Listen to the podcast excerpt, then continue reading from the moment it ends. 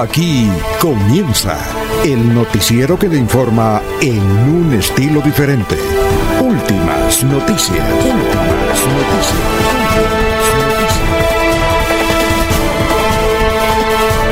La información analizada por los expertos, sin sesgos, explicada con detalles, sin tanta carreta. Últimas noticias por Radio Melodía, también por Facebook y YouTube Radio Melodía. Director Alfonso Pineda Chaparro.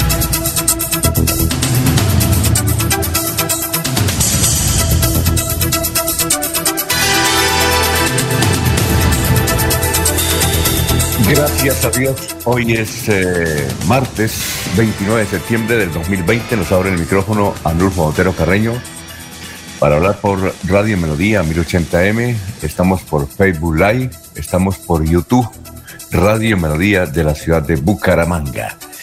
Eh, y como todos los días, esto es una reflexión que nos han enviado. Muchas gracias a Martín eh, Rodríguez, que desde el barrio San Francisco nos envió esta reflexión para incluirla aquí en la sección El Sol Nace para Todos. Así es que vamos a escucharla. Bienvenidos, son las 5 de la mañana, 5 minutos. Últimas noticias presenta. El sol nace para todos,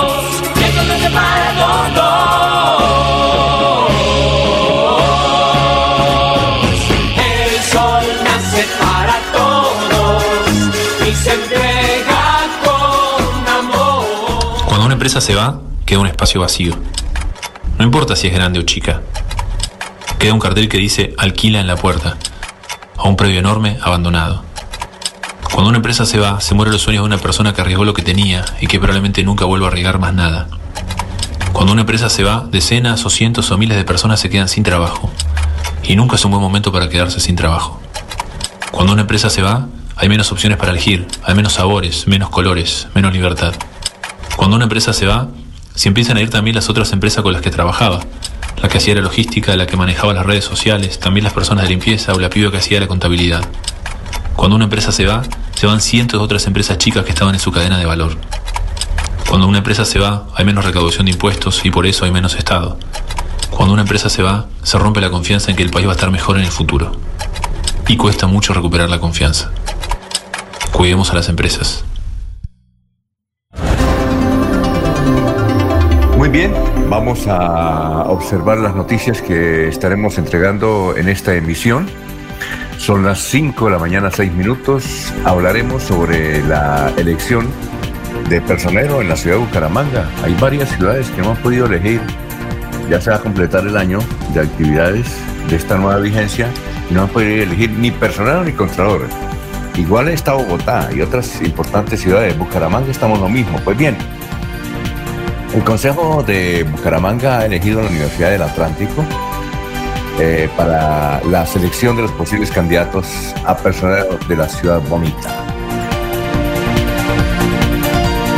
Desarticulada banda delictiva Los Gama Alta, dedicada a la estafa a través de comercialización de vehículos, fueron capturados según la Fiscalía tres jefes que iban a las eh, compraventas de carros de, Colombia, pero especialmente el departamento de Santander, miraban los carros de gama alta que estaban ignorados, los sacaban y los vendían, estafando a quien los compraba. De eso hablaremos en la presente emisión.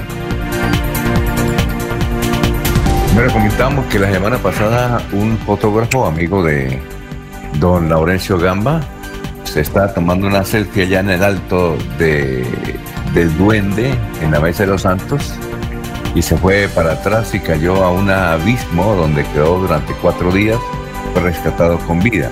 Pues bien, este, eh, lo mismo le ocurrió a unos turistas que estaban conociendo el cañón del Chicamocha, ahí a la altura de Tipatá, dejaron una buceta, se bajaron a tomarse unas fotos, unas selfies, y la buceta eh, rodó y cayó al abismo. Que no le suceda a usted.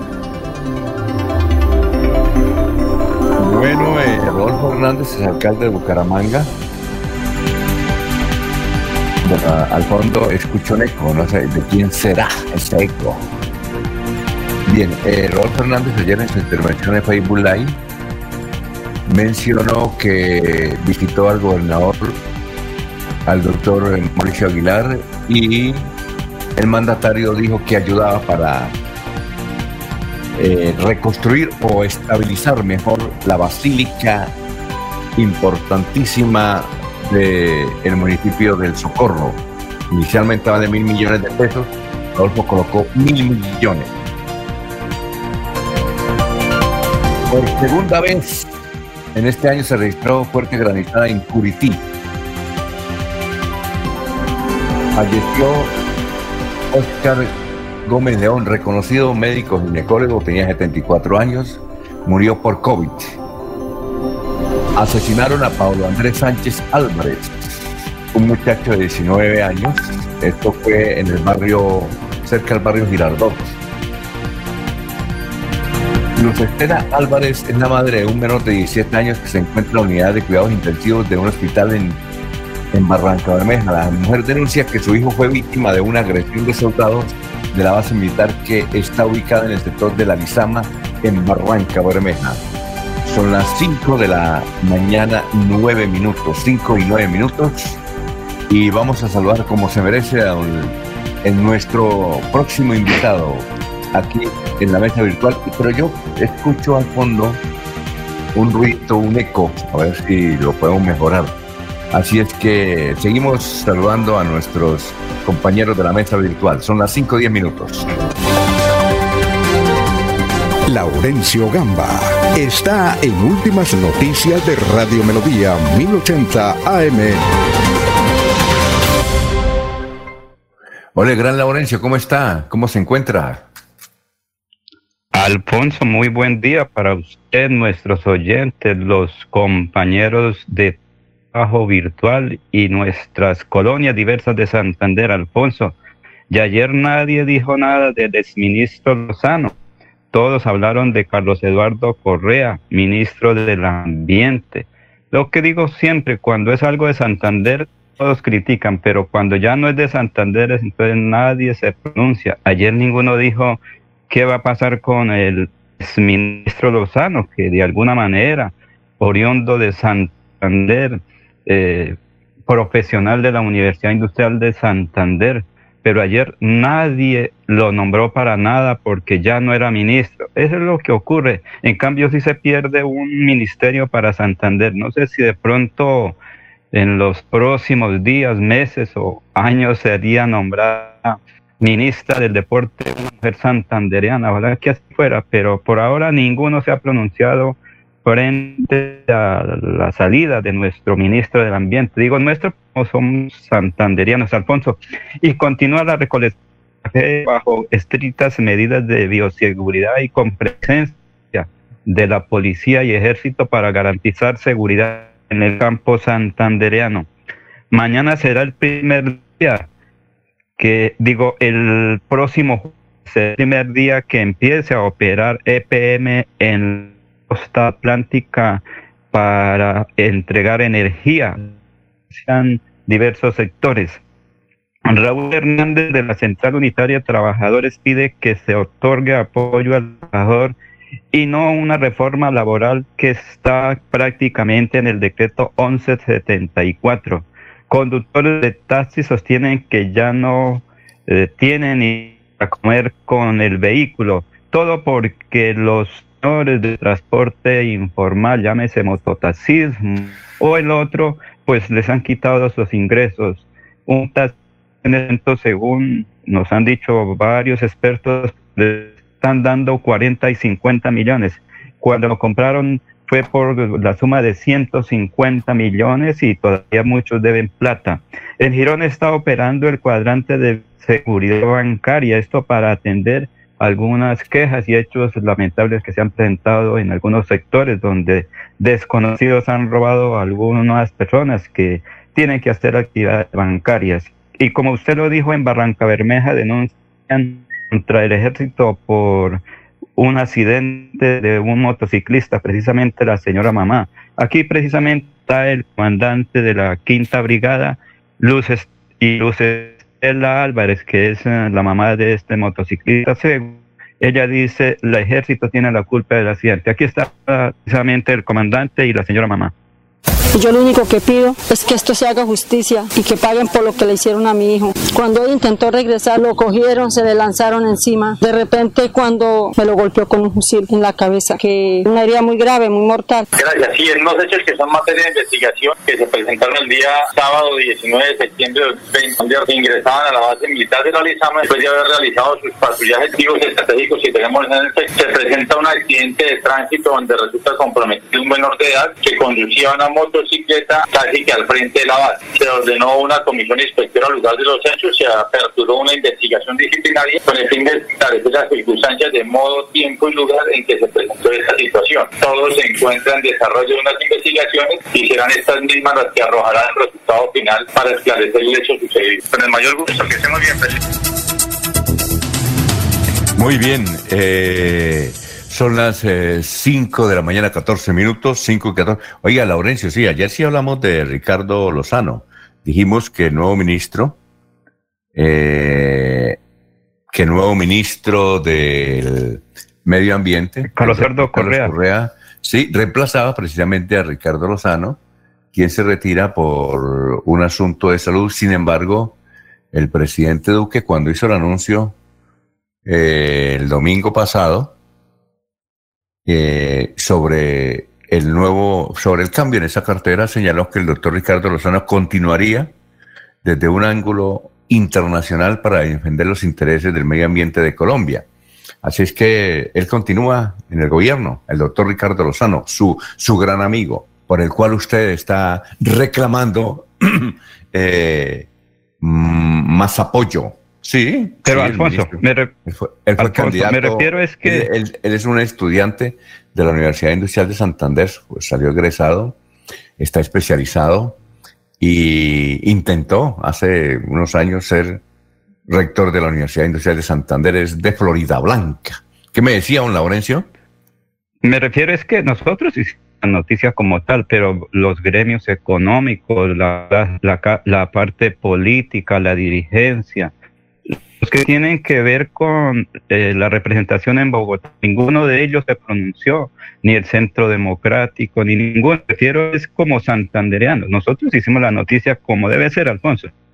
Pero mi reclamación es para los lo dirigentes, para también- los ambientalistas, que se pierde una casilla o un cargo o un ministerio en representación de un santandereano.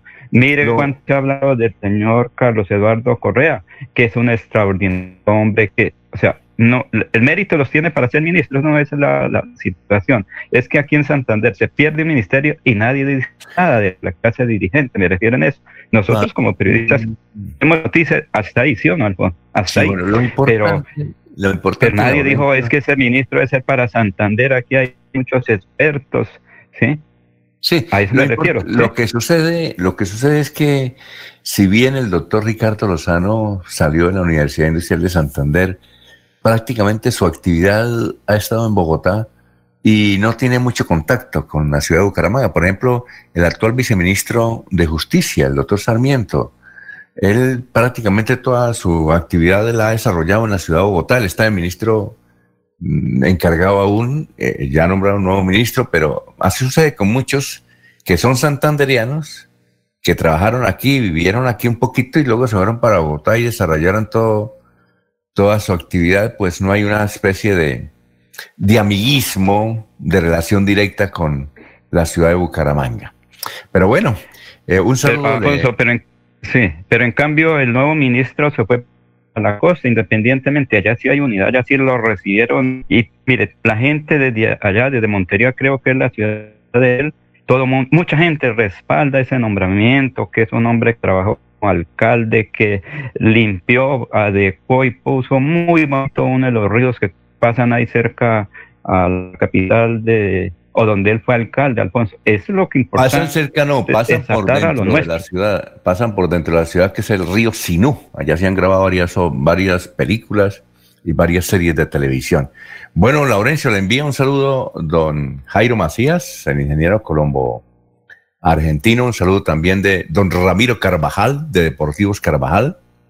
Igualmente nos escucha a esta hora eh, don Aníbal Navas Delgado, gerente general de Radio Taxis Libres, una empresa grandísima, emblemática, de gran servicio, de gran tradición, que tiene el teléfono 634-2222.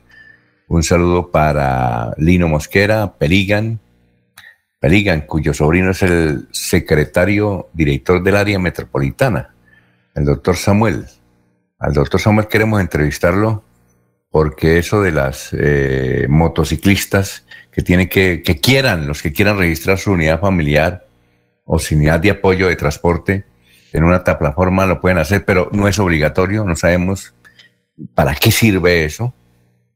No sé, y queremos hablar, ayer estuvimos tratando de conectar con la directora de tránsito de la ciudad de Bucaramanga y dijo, no, eso es un asunto del área metropolitana.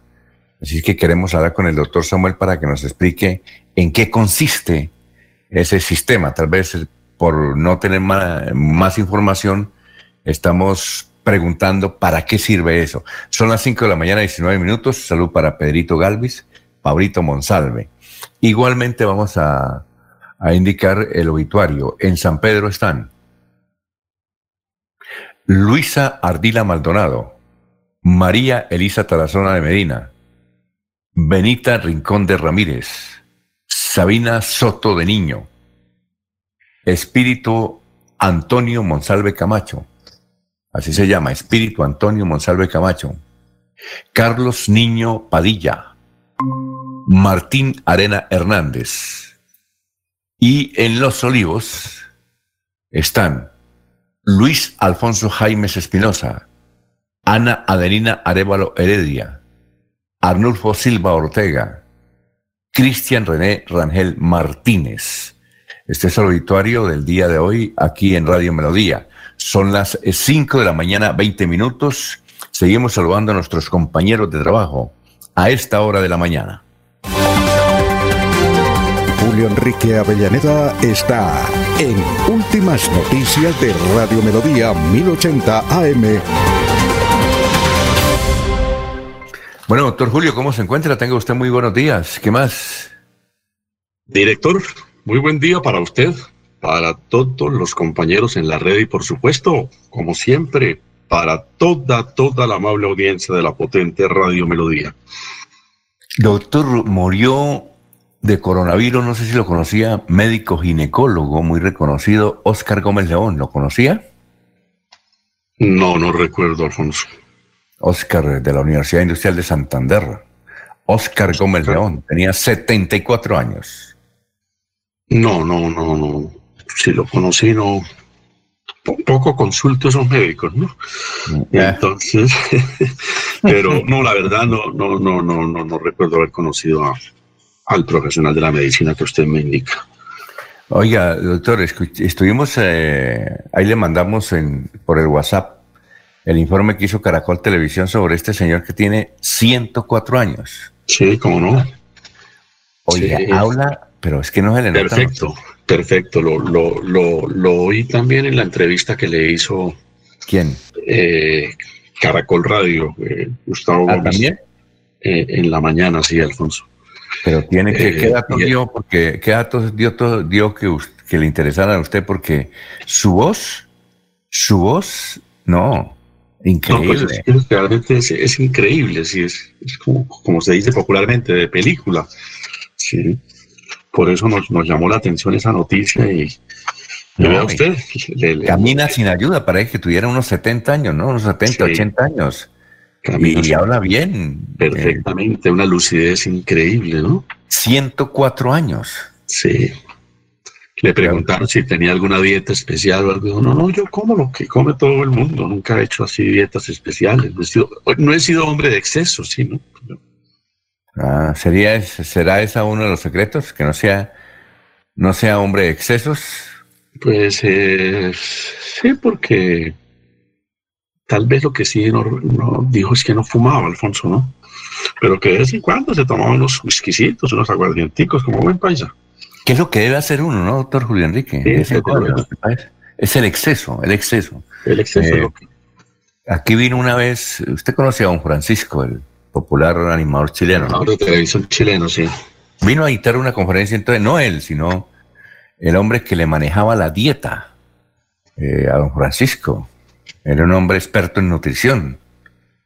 Y dictó una conferencia, luego hubo una rueda de prensa, y él comentaba, mire, aquí hay un, error. La gente piensa que lo la engorda porque come y porque no hace ejercicio.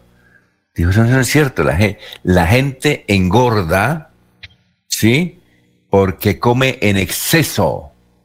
Es decir, ese exceso es lo que le engorda. Y lo que le vienen, eh, dijo, entonces yo le decía, pero de verdad, digo, sí, hay gente que, no hace ejercicio y, no es gorda y, y genetic, supuestamente, eh, porque yo le decía, bueno, pero la, la, cuestión de, ser uno gordo es como genético, ¿no?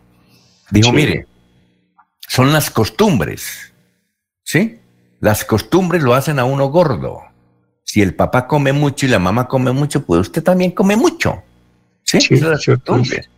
Digo, es el exceso, le ponen mucha tiza y la, y la gente y la gente comete un error, pero tremendo. Decía, yo le decía cuál es el error. Dijo, hacer esas dietas aguantando hambre. Dijo, ay, Dios mío. Ese es, ese es más peligroso que excederse en la comida, nos decía así, el señor. Así es, sí. Y por ahí nos dejó un libro, no sé, lo estuve buscando para buscarlas. Eh, pero hace son muchos años. O sea que vea usted, ese señor está demostrando lo que, lo que han dicho muchos nutricionistas. El problema no es que coman, el problema es el exceso, siempre el exceso. Y no es que se tome, es el exceso, ¿no? Es el exceso. Los excesos son los que realmente eh, resultan inconvenientes, ¿no? Parece que el único exceso que no hace daño es el sexo, ¿no, doctor Julio Enrique, no? Sí, no, tiene, no, tiene límite, ¿no? No, que no, que no hace daño, ¿no? Es, parece que, No tiene límite. Sí, como decía alguien, dijo, el exceso no hace daño nunca en exceso. Lo que hace daño del sexo es que aburre a la gente. Entonces se aburren. Pero bueno, doctor, muy bien ese dato que nos pasó ayer de ese señor de 104 años, que tiene un, apellido supremamente chiquito, ¿no? Chiquito, chiquito Caicedo. ¿No le preguntaron el, origen del, del, apellido? No, no, Alfonso, no. No hablaron de, de ello. Es un hombre con muchos reconocimientos académicos, ¿no? Pues eso es lo que explica que a esa edad de la vida esté todavía dedicado a, a actividades de ese tenor, a obtener doctorados con tesis bien complejas de elaborar, ¿no? Con muchos doctorados académicos y, bueno, con toda su experiencia de vida, como le tocó vivir pandemias, como le tocó vivir la guerra mundial, todo ese ¿Ah, tipo de datos muy interesantes. ¿Las pandemias? sí, sí, le, tocó en algún momento dado, habló de, de, haber, vivido experiencias similares a estas, ¿no? y cómo le tocó vivir la Segunda Guerra Mundial en Inglaterra, donde adelantaba sus estudios. Ay, María. Bueno, doctor Julio Enrique, son las 5.26. ¿Cuál es el santo de hoy? Hoy, don Alfonso, hablamos de los tres grandes arcángeles, San Miguel, San Gabriel y San Rafael. Es el día de los arcángeles, ¿no? Por lo menos de los tres más nombrados. Los arcángeles es como el la ah, magistratura de los ángeles. Exactamente, los de más alta jerarquía, Alfonso. Si se quiere, los más poderosos ángeles, ¿no? Eh, eh, eh, el coro celestial tiene jerarquías, los arcángeles, los ángeles, los querubines, los serafines. Es como una especie de, de jerarquía militar, ¿no? Sí. Entonces, los de más alto rango son los arcángeles. Básicamente son tres, San Miguel, San Gabriel y San Rafael. San Miguel, el gran, el gran defensor contra el demonio, San Gabriel, a quien se tiene como el arcángel mensajero, y San Rafael, el gran protector de, de la salud. Entonces son los tres grandes arcángeles que hoy nos recuerda eh, el santoral. Eran, eran, hay más arcángeles, ¿no, Alfonso? Pero, los más nombrados eh, en los textos bíblicos son estos tres, por eso son los que realmente la iglesia exalta. Ah, muy bien. Eh, Darío Silva, quien conoció a usted, fue jefe mío en el periodismo. Ahora tiene una iglesia que se llama Casa Roca. Casa sobre la Roca, sí. Casa sobre la Roca. Una vez estábamos haciendo una entrevista y yo le dije, bueno, ¿usted cómo le va bien? Me dijo, excelentemente, así a mí siempre me va bien, en todo sentido. Digo, hasta en el matrimonio. Entonces yo le pregunté, y, bueno, ¿y por qué? Dijo, no, porque es que yo sí utilizo bien los ángeles. Y bueno, y eso no es, eso no, eso lo dice la Biblia. Dijo, claro, en la Biblia están los ángeles. Que es que hay que saber usar su poder para servir a la humanidad, no para esas academias de, de, angelo, eh, de, gente que supuestamente sabe ángeles y se pone a dictar cursos y a tener consultorios sobre los ángeles. Dijo, eso no lo dice la Biblia. Eso es una mercadería. Y, entonces me recuerdo que él decía, de a mí me va muy bien porque yo tengo un ángel para la salud, un ángel para tal cosa. Dijo, me va bien, dijo, hasta en el matrimonio me ha ido bien.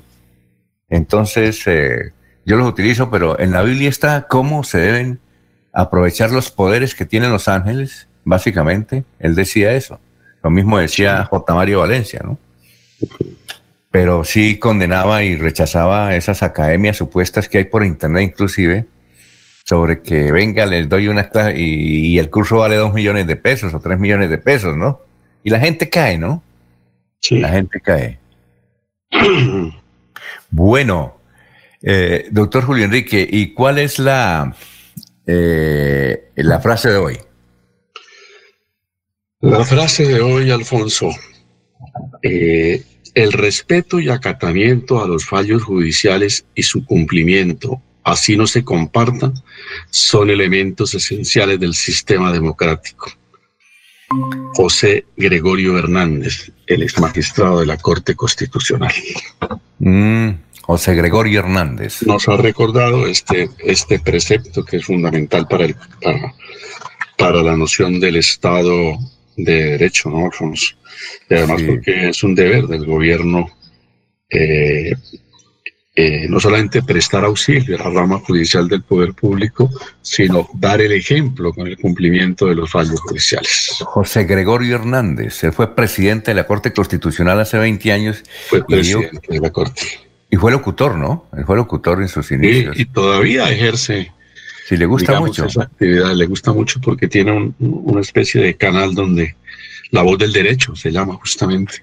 Y ahí todos los días hace eh, pues las reflexiones jurídicas que considera convenientes. Sí. Y yo creo que se deleita, se solaza un poquito con, con ese ejercicio de la actividad de locutor. Eh, yo recuerdo hace 20 años que él vino, estábamos en Telesantander, nosotros teníamos un programa en la mañana, igual que este, pero, pero en televisión.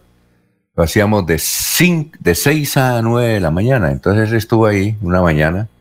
Era presidente de la Corte Constitucional. Estaba cuando eso ya eh, terminando el asunto del UPAC, ¿no? Eh, bueno, terminando, ¿no? Estaba en el escándalo del UPAC, UPAC, UPAC, ¿no?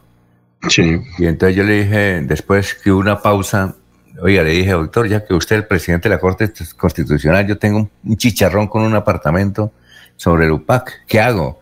Digo, usted utilice todos los recursos, que eso va a salir adelante, pero la ley, y precisamente estamos estudiando eso, digo, pero en el caso mío, usted sabe que para, como yo soy magistrado, yo tengo también con Colmena, con Conavi, una deuda, y ¿sabe qué me tocó hacer? Conseguir plata y pagar. Porque así me dijo.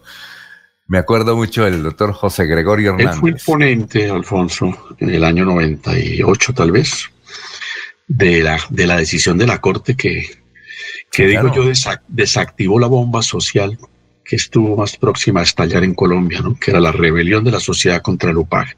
Si la Corte Constitucional en ese momento no emite ese fallo, este país hubiera reventado. Sí, él nos comentó, él nos comentó. sin duda, sin duda. Dijo, cuando la clase media, dijo, póngale, dijo, tiemble usted cuando la clase media se pone brava. Sí, tiemble usted, me decía. ¿Por qué dijo? Porque es la que eh, es, es la más grande y es la que menos tiene beneficios. Sí, los subsidios está para la clase baja. Los ricos tienen plata y la clase media que mirando para el alto me decía. Oye, a propósito, eh, antes de irnos unos mensajes, doctor Julio Enrique, ¿qué piensa usted la frase? ¿Está de acuerdo con Duque que dijo ayer? Dijo, los fallos se atacan, pero pueden criticarse las fallas. ¿Ah? ¿Cómo le eh, parece esa frase? Muy, muy filosófica. Pero, pero por supuesto que los fallos eh, judiciales eh, que son de imperativo cumplimiento pueden ser objeto de controversia, pero de controversia de carácter jurídico, a través de los recursos que contra ellos se puedan eh, eh, interponer, ¿no? los fallos no son perfectos. Los fallos, los jueces son seres humanos y en ese orden de ideas no emiten sentencias de carácter divino, pues infalibles, ¿no? Entonces, entonces los fallos se pueden controvertir, se pueden controvertir. Pero que lo haga un presidente de la República. Pues es lo que no suena muy bien en un sistema, ah, eso era lo Estado de Derecho, en un Estado allá de Quería, allá quería llegar. No, tiene la posibilidad de entablar las acciones legales y los recursos que sean procedentes. Lo que no está bien es que lo vuelva un tema de controversia, de opinión, ¿no? De opinión. En ese, en ese debate en el que nos hemos enfrascado los colombianos o algún sector de la sociedad colombiana de querer deslegitimar las decisiones de la justicia a punta de opiniones y no a base de controversia jurídica propiamente dicho. Son las 5 de la mañana, 34 minutos. Vamos a una pausita. Recuerden que Cajazán está cumpliendo 63 años y tiene promociones eh, en todo sentido. Está el subsidio de nutrición, leches de fórmula y complementos nutricionales, 50% categoría de descuento, 40% eh, categoría B. 63 años está cumpliendo Cajazán. Y Cofuturo está cumpliendo 29 años. Hoy va a estar la unidad móvil en Pan de Azúcar y la UNAP, en ese sector entre Pan de Azúcar y la UNAP, Pan de Azúcar y la UNAP, va a estar la unidad móvil de Cofuturo. Son las 5 de la mañana, 35 minutos.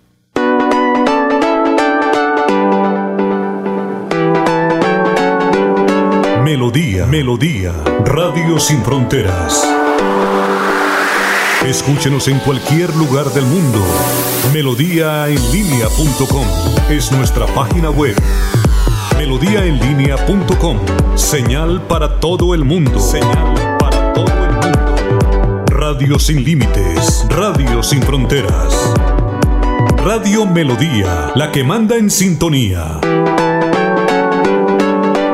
Sigámoslo haciendo bien mi Bucaramanga. Humangueses, les habla Juan Carlos Cárdenas. Hoy más que nunca, todos debemos asumir un compromiso con la ciudad y con cada uno de nosotros. Y esta será la clave para enfrentar esta nueva realidad. Pero confío en que atendiendo las prácticas de bioseguridad lo vamos a lograr. Cuidemos a nuestros seres queridos, en especial a nuestros adultos mayores. Vamos a seguir reactivándonos, recuperando puestos de trabajo y generando progreso para Bucaramanga. Alcaldía de Bucaramanga. Gobernar es hacer. Se va la noche y llega últimas noticias. Todos los días, desde las 5 de la mañana, empezar el día bien informado y con entusiasmo.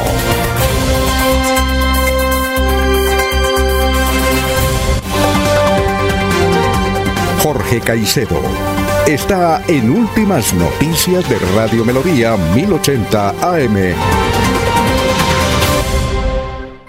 Muy bien, son las 5 de la mañana, 36 minutos, 5.36. Jorge, ¿cómo se encuentra? Tenga usted muy, pero muy buenos días.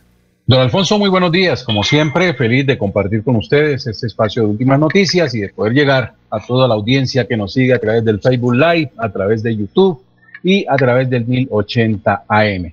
Como usted lo dijo, don Alfonso, hoy es 29 de septiembre, es el ducentésimo septuagésimo tercer día del año el 273 y ya quedan 93 días de este año 2020. Una cifra que es noticia está ahora en Santander, eh, tiene relación con la catedral del municipio del Socorro, eh, que viene presentando fallas en su estructura debido al, al, seguimiento del terreno. De acuerdo a un estudio particular eh, que fue liderado por el ingeniero Jaime Suárez, que es un reconocido geotecnista, eh, de ese análisis se desprende que los costos para la eh, recuperación de la, de la Basílica del Socorro, eh, es decir, para detener su falla, podría tener un costo de mil millones de pesos, una cifra bastante inferior a lo que se venía considerando en un principio, la cual pues se venía cotizando en unos 12 mil millones para hacer los trabajos de intervención de la estructura de la Basílica del Socorro. Este estudio particular del ingeniero Jaime Suárez, pues habla de que son mil millones de pesos y por lo tanto los comuneros, los habitantes del Socorro comienzan eh, a, buscar la manera eh, como a través del trabajo cooperativo, a través de la solidaridad entre los, sus paisanos, pues pueden alcanzar esta cifra de mil millones de pesos y poder lograr los dineros para intervenir la estructura. Oiga, Jorge, ¿usted ha ido a la catedral? ¿La conoce? Sí, estuvo a punto de casarse allá, estuvo a punto de casarse. Eh, No, pero sí, varias veces amanecí en la gradería, en la grada, en, la- en el atrio. ¿Y eso qué? ¿En Guayabao esperando que la abrieran? Sobre todo en las mañanas de novenas de diciembre, es muy agradable ahí Ajá. termi- comenzar allí la- las mañanas. Sí, señor. Sí. Es- eh, esas, eh, esas iglesias son espectaculares, sobre todo lo que, los recintos esos sagrados. Yo, yo le preguntaba una vez a Juan Gosaín, le, dije- decía Juan Gosaín, le decía, oiga, don Juan, ¿usted cuando tiene problemas, qué hace? Dijo, me voy para una capillita, me decía ahí en Bogotá, me voy a una capillita, yo me siento, o me voy para una catedral, me siento, dijo, eso es lo más relajante que hay, no sé. Pero dijo, yo no soy un rezandero, pero yo me voy, yo no, dijo, me, me dijo él, yo no soy un rezandero. Yo obviamente leo la Biblia como todo, todo hombre que ama la, la literatura y, y todo lo que sea lectura y conocimiento, pero dijo, yo me voy para una capilla y me, me siento allá y salgo a los 20 minutos relajado, no sé qué, no sé qué me sucede. Y, y el Papa eh, Francisco, eh, él decía que cuando estaba eh, seminarista, lo que hacía, porque también le preguntaron, bueno, Santo Padre, ¿usted qué hace cuando tiene muchas dificultades? Dijo, mire, precisamente estaba pensando, cuando yo era seminarista ya en Buenos Aires, entraba a una capilla y me relajaba y salía como nuevo. Ahora no lo puedo hacer porque para llegar a una capilla eso, eso es muy difícil por, por lo que yo represento. Pero recordaba eso, vea usted. Sí. No, sobre, sobre todo la Catedral del Socorro, don Alfonso, inspira mucho de esa tranquilidad porque de por sí la obra es, es majestuosa. Es la única Claro. iglesia en Colombia que fue construida totalmente en piedra. ¿sí? Desde, sus pisos, obviamente, hasta el techo es todo en piedra. Eh, entonces, eso da un ambiente bastante, en su interior es, bastante agradable poder mirar todo el trabajo que, se hizo allí con las columnas y, y los rosetones. Eh, el altar es también una, de una magnificencia bastante atractiva. Eh, los pisos de la, la Catedral del Socorro fueron traídos de Italia, en mármol de Carrara, eh, por lo que también es, son de admirar. Y también pues las historias que hay alrededor de la catedral, ¿no? Que cuentan los, los vecinos, los historiadores Mm. del Socorro, que además hay mucho de mito y de leyenda, hablan de, de- Claro. de unos pilares en, en oro que están enterrados eh, debajo de, de la estructura de la iglesia y que es precisamente la que ha evitado todo esto todo este tiempo que, que ceda la estructura porque la, si usted ve la, la- la- la catedral del Socorro está esa, en una pendiente allí está ubicada la, la- catedral y entonces se habla de eso de unas estructuras que en oro que sostienen la, toda eh, toda la iglesia también se habla de unos túneles eh, de escape que hay eh, que conducen a que comunican de la, de la catedral de Nuestra Señora del Socorro, la principal, hacia la capilla del, del parque de la Chiquinquirá, que queda a unas tres cuadras hacia el sur de- del Socorro. En sí, también hay un museo de arte religioso al interior de, de la, de la casa cural de la Catedral del Socorro y, y es también una, una, una- oportunidad de conocer mucho de la historia de, de- la iglesia allí en la capital comunera. Eh, de verdad, hay, hay- hay mucho que admirar en el Socorro, en lo que encierra solamente su catedral de Nuestra Señora del Socorro. Muy bien, son las 5.42 minutos, estamos eh, en Radio Melodía, seguimos saludando a nuestros compañeros de trabajo. Ernesto Alvarado está en Últimas Noticias de Radio Melodía 1080 AM. ¿Qué gran Ernesto? ¿Cómo está? Tenga usted muy buenos días. Alfonso, compañeros oyentes, buenos días. Es un placer saludarles muy bien. ¿Qué ha ¿Tuvieron la habido? oportunidad de escuchar anoche a sus presidentes de la República o no? No, no, no. En su programa eh, Acción y Repetición, perdón, Acción y, y Prevención, es que se llama. ¿Usted hacía rato no lo, no lo, no lo escuchaba, según veo? No, no, hacía ratico, es- no lo escucho. ¿Dijo algo importante? pero me encuentro con la noticia de que el día inmediatamente anterior a manifestarle, ha manifestado que quiere contarle a los colombianos que está próximo a terminar el mes de septiembre. Bueno, eso lo sabemos, señor presidente.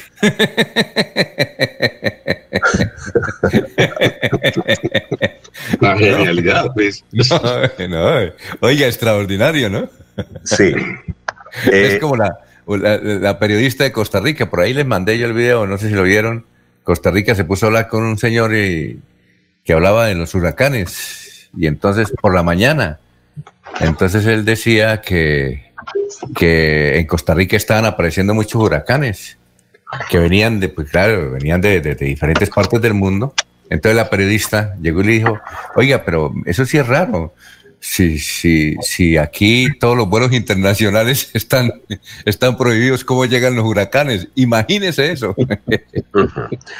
Bueno, pero, pero la noticia no es esa. eh, la noticia es que dijo el presidente que quiere dejar en claro que eh, ellos expidieron un decreto desde el primer día que empezó la pandemia con el aislamiento selectivo o distanciamiento individual responsable que se va a extender durante todo el mes de octubre. O sea que esto va a continuar. Dice el presidente que se mantendrán las mismas reglas para evitar que el COVID-19 se siga extendiendo en el territorio colombiano. Eh, de igual manera, ha dicho el presidente que esto podría ir hasta el mes de noviembre, donde se tomarán nuevas med- medidas. Eh, este aislamiento se mantiene con restricciones, no habrá eventos ni se permitirá aglomeraciones, pero también se da vía libre a la apertura de nuevos sectores de la economía con los protocolos de bioseguridad establecidos por el Ministerio de Salud. Decía acción y repetición porque así se llama un programa que tiene la polémica. Entonces, perdone. Eh, la Luciérnaga. Acción y Ah, se llama, repetición. ah, ¿se llama acción y repetición? Sí, acción y repetición, no es acción. Me pareció muy curioso escucharlo en días anteriores. Muy bien, eh, hacía rato no escuchábamos, la verdad no lo escucho ahora, pero me encontré con esa noticia que me parece importante, o sea que seguiremos con el aislamiento selectivo. Cifras del COVID en el departamento de Santander. Ayer eh, se reportaron 136 eh, nuevos casos de muerte, 10, perdón, 136 nuevos casos, 17 fallecidos para un total de 30.549 que ya suman en el territorio santanderiano, que como siempre es encabezados por la capital del departamento de Santander, donde ya pasamos los 13.000, Bucaramanga eh, 13.000, Barranca Bermeja sobre los 5.800, Florida Blanca se acerca a los 4.900, Girón está sobre los 2.400 y Piedecuesta pasó la barrera de los 2.000. Muy bien, son las 5 de la mañana, 46 minutos. Eh, gracias, Ernesto. Vamos a una pausita. Recuerde que Cofuturo, que está cumpliendo 29 años, hoy estará en el sector de pan de azúcar. Pan de azúcar, ahí también de pan de azúcar y la Universidad Autónoma de Bucaramanga. Son las 5.46. Los Olivos, un homenaje al amor. Primera clave para superar el duelo. Acepta tus propios sentimientos. Lo mejor es darle la posibilidad de atravesar sentimientos como negación, tristeza, frustración, ansiedad, vacío, miedo. En tu duelo estamos ahí. Los Olivos, los. Para seguir adelante, crédito educativo en línea. Ingresa a www.cofuturo.com.co. Tenemos la tasa de interés más baja del mercado. 1% para el segundo semestre de 2020. Atención telefónica 318-717-3270, 322-306-0066 y 316-544-4253. Cofuturo. Construimos sueños de progreso. Se va la noche y llega últimas noticias. Todos los días, desde las 5 de la mañana, empezar el día bien informado y con entusiasmo.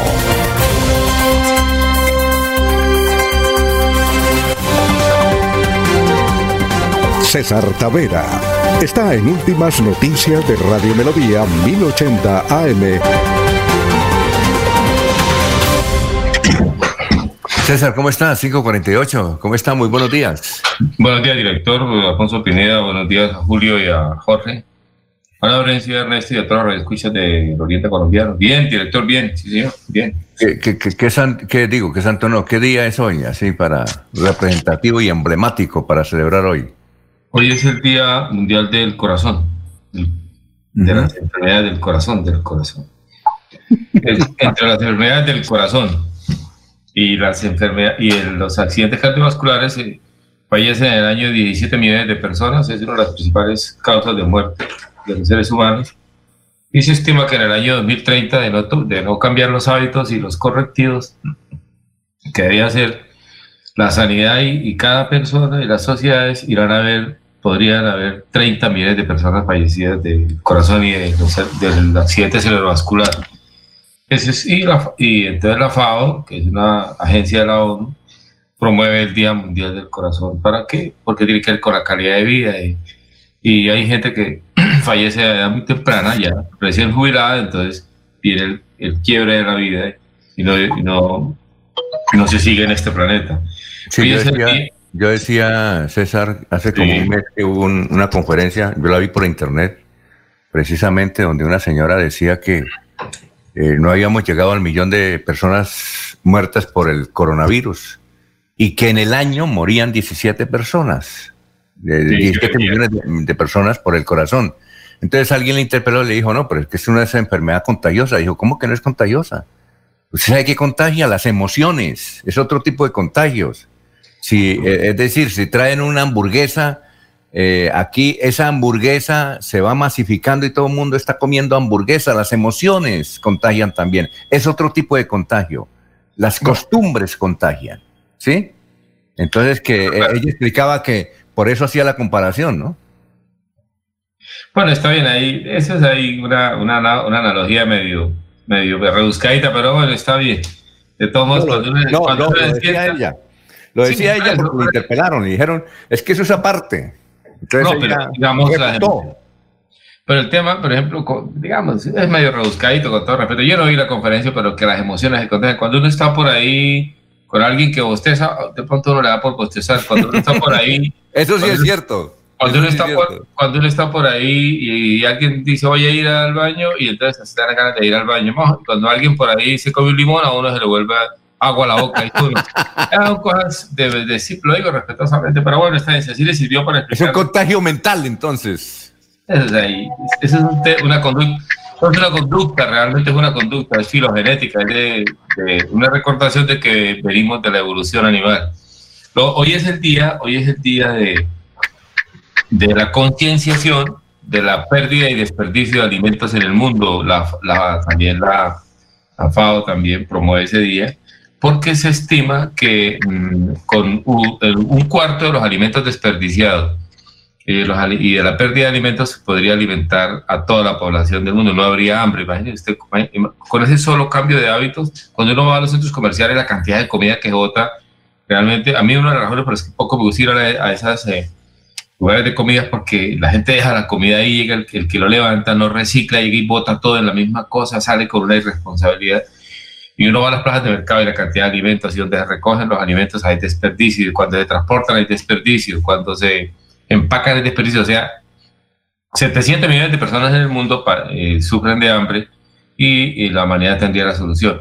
Existe, la ONU tiene una iniciativa, el mundo científico tiene una iniciativa que ustedes lo saben, que es el- la bodega del fin del mundo, que está en Noruega, en, una, en, un, en un archipiélago de Noruega, donde están todas las, la memoria de las semillas, el almacén de las semillas del planeta Tierra, de la genética, de la biodiversidad está allá desde el 2008. Es para eh, paliar la crisis en algún momento cuando el fenómeno climático de, haga desaparecer especies, entonces ahí está la bodega del fin del mundo, el almacenamiento de semillas. Ese es un tema pues, interesante y, y- y- que eh, obliga a tomar conciencia sobre el cambio absoluto de hábitos, ¿no? Absolutamente de hábitos. Hay que gestionar bien los alimentos desde, desde que se siembran hasta que se consumen, dice hoy el discurso. Y un día como hoy, es el Día Mundial del Literato, en algunos países es un Día Nacional del Literato, como Argentina, como México, celebrando el, el día de nacimiento de Miguel de Cervantes Saavedra, que nació un día como hoy en 1547 y murió en 1616. Se acuerda que murió el 23 de abril, igual que William Shakespeare. En todo caso, es el Día Mundial del Literato para conmemorar quien le dio, entre comillas, cédula de ciudadanía al idioma español, Miguel de Cervantes Saavedra. Esos son como los temas que me parecería bien para... bien. Venga, un comentario, director. Sí, gran César. Un comentario ahí con respecto a, los- a los mil millones que, que hay por ahí para la- restaurar la iglesia del Socorro. ¿Me parece bien? Uno da de lo que tiene, ¿no? Y si uno tiene plata, pues da plata. Y si uno tiene tierra, pues da tierra. Y si uno tiene fraternidad, pues da fraternidad, ¿no? Yo, yo, yo tuve un profesor y uno puede sorprenderse, pero eso lo hacen las personas cuando, digamos, cuando le sobra, no le hace falta o son generosas, no sé cuál es la razón, o por llamar la atención. En todo caso, en la iglesia, en el, en el judeo cristianismo, hay una vieja parábola por ahí eh, que dice que cuando se da, eh, cuando se aporta a la iglesia o se aporta a la feligresía, no se debe publicar, que es un acto de enterísima filantropía, de enterísima grandeza del corazón y que es por el, por el bienestar del alma de la persona que hace la donación, pero que no se debe saber porque es la grandeza, lo hace porque es generoso y desprendido.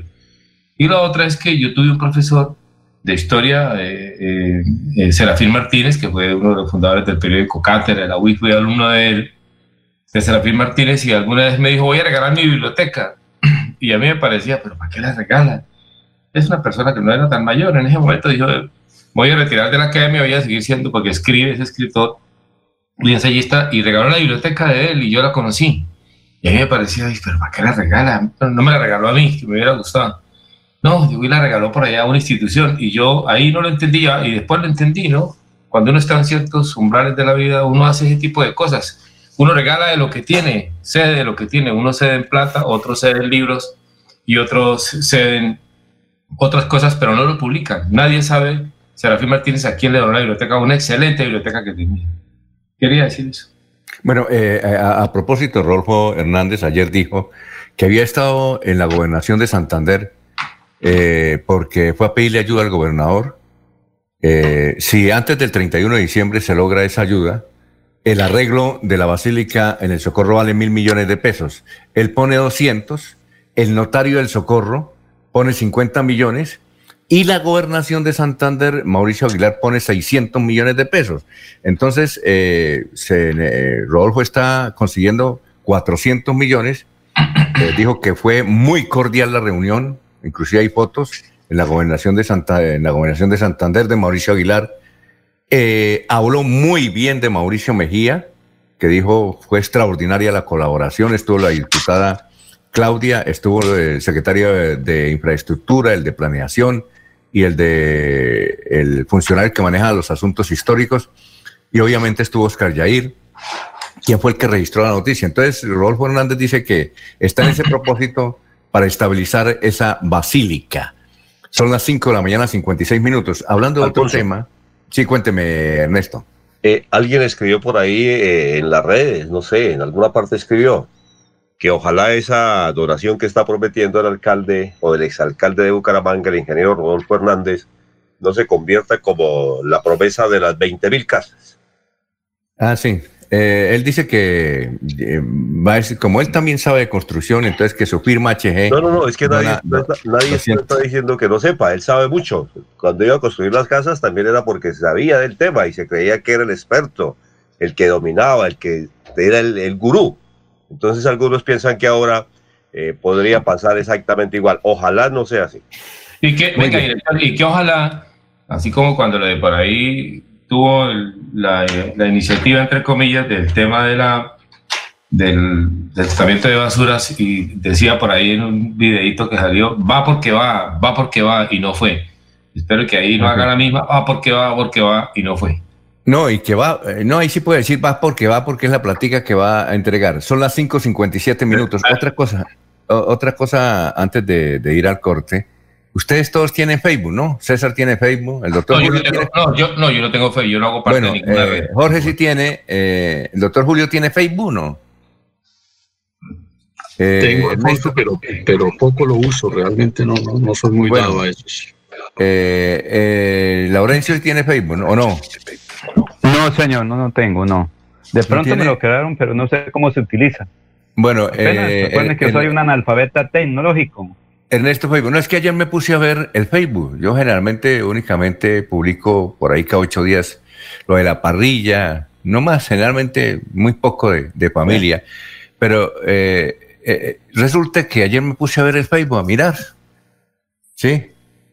Eh, y esto, vi que la gente está haciendo muchos asados. Este fin de semana hubo muchos asados eh, y desde luego las personas sin tapabocas.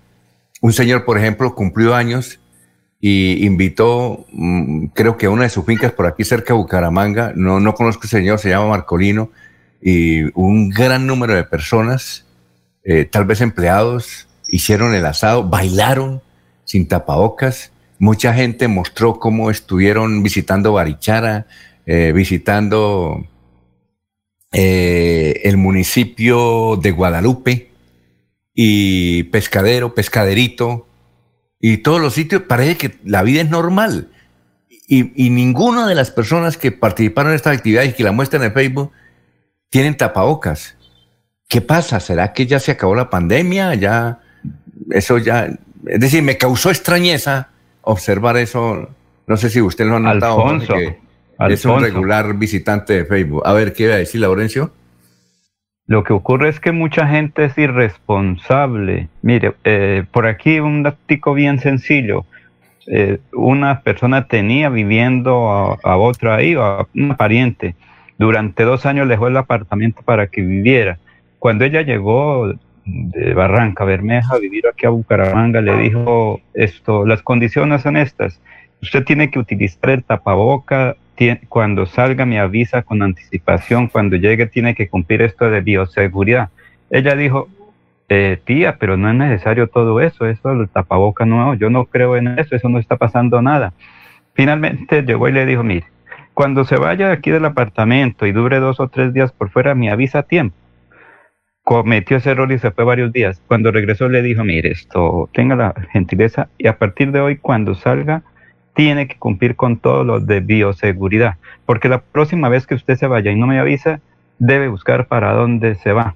A los ocho días se fue y duró por allá como una semana fuera del apartamento. Cuando llegó le dijo, tía, esto perdone, ya tengo la ropa lista, ya tengo apartamento, sé cuáles eran las condiciones que usted me puso, me voy porque incumplí. Es que a mí no me gusta y creo que eso, de tapaboca no sirve para nada, según médicos dicen que no sirve, que eso no, no pasa nada, tía, entonces me voy a vivir sola y tranquila. Mire ese pequeño ejemplo, Alfonso. Bueno, perfecto. Pensé que era que ya le- le- se había contagiado el coronavirus. Bueno, vamos a una pausa, No, son las no, 6 de la mañana. Recuerden que Cofuturo está cumpliendo 29 años. Hoy estará su unidad móvil en el sector de la UNAP y Pan de Azúcar. Son las 6 de la mañana. Aquí Bucaramanga, la bella capital de Santander.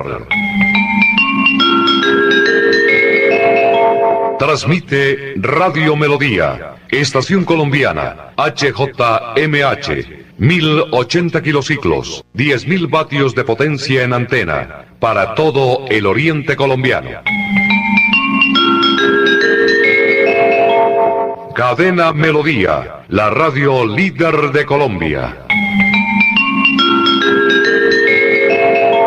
Un especial saludo a los habitantes de Bucaramanga y Santander. Les habla el doctor Javier Aristizábal. He investigado las plantas medicinales colombianas por 20 años. He creado la terapéutica natural al altel para tratar las principales enfermedades de los colombianos. Estoy con ustedes de 10 y 30 a 11 de la mañana por esta emisora. Estoy seguro que lograré cosas interesantes en la salud de todos ustedes. Cuando pienses en amor, pasión, piensa en mí, Damiana. Pide ahora mismo tu tableta de Damiana para que disfrutes al máximo de una relación sexual con toda la energía, vitalidad y que te permita durar el tiempo que tú quieras. Damiana, pídela a domicilio en Bioalterna 643-6636 o al celular 321-441-6668. Bioalterna, calle 55 31 17, Barrio Antiguo Campestre, Bucaramanga. En Radio Melodía, últimas noticias. Las noticias de la hora. Las noticias de la hora. Bienvenidos a las UCI Noticias y Paz con Silvia Cárdenas.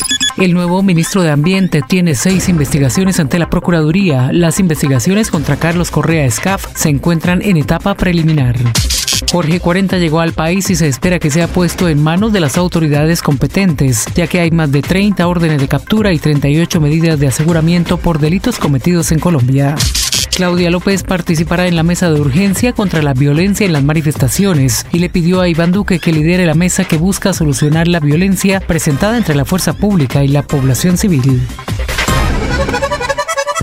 Gran concierto virtual Vallenato, Ronald Núñez y Checheo Suárez, lanzando su primer sencillo Sírvame un trago. Domingo 11 de octubre a las 6 de la tarde, transmisión vía streaming, valor del boleto 15 mil pesos. Consulte las plataformas habilitadas para tu consignación en nuestras redes sociales, Facebook e Instagram como arroba Ronald y Checheo Vallenato. Mayor información 312-477-0473. 312-477-0473. Será un lanzamiento inolvidable. En el mundo se presentó una tragedia en Indonesia por un deslizamiento de tierra en la ciudad de Tarakan, en la isla de Borneo, que dejó 11 muertos, entre ellos dos bebés gemelos de 10 meses de edad. Y en los deportes, Miguel Ángel López del equipo Astana, ganador de una etapa en el pasado Tour de Francia, confirmó que participará en el Giro de Italia, que comienza este sábado en Sicilia. Se va la noche y llega últimas noticias. Todos los días, desde las 5 de la mañana, empezar el día bien informado y con entusiasmo.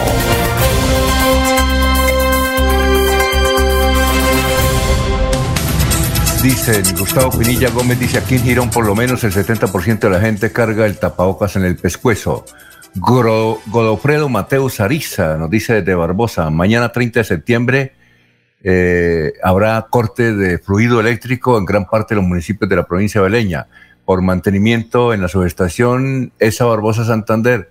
Eh, fue anunciado por esta empresa prestadora del servicio público, Eliezer Galvi, desde contratación, dice, ¿de qué me he perdido, Ernesto? Nunca he escuchado al señor Duque, ¿de qué me he perdido?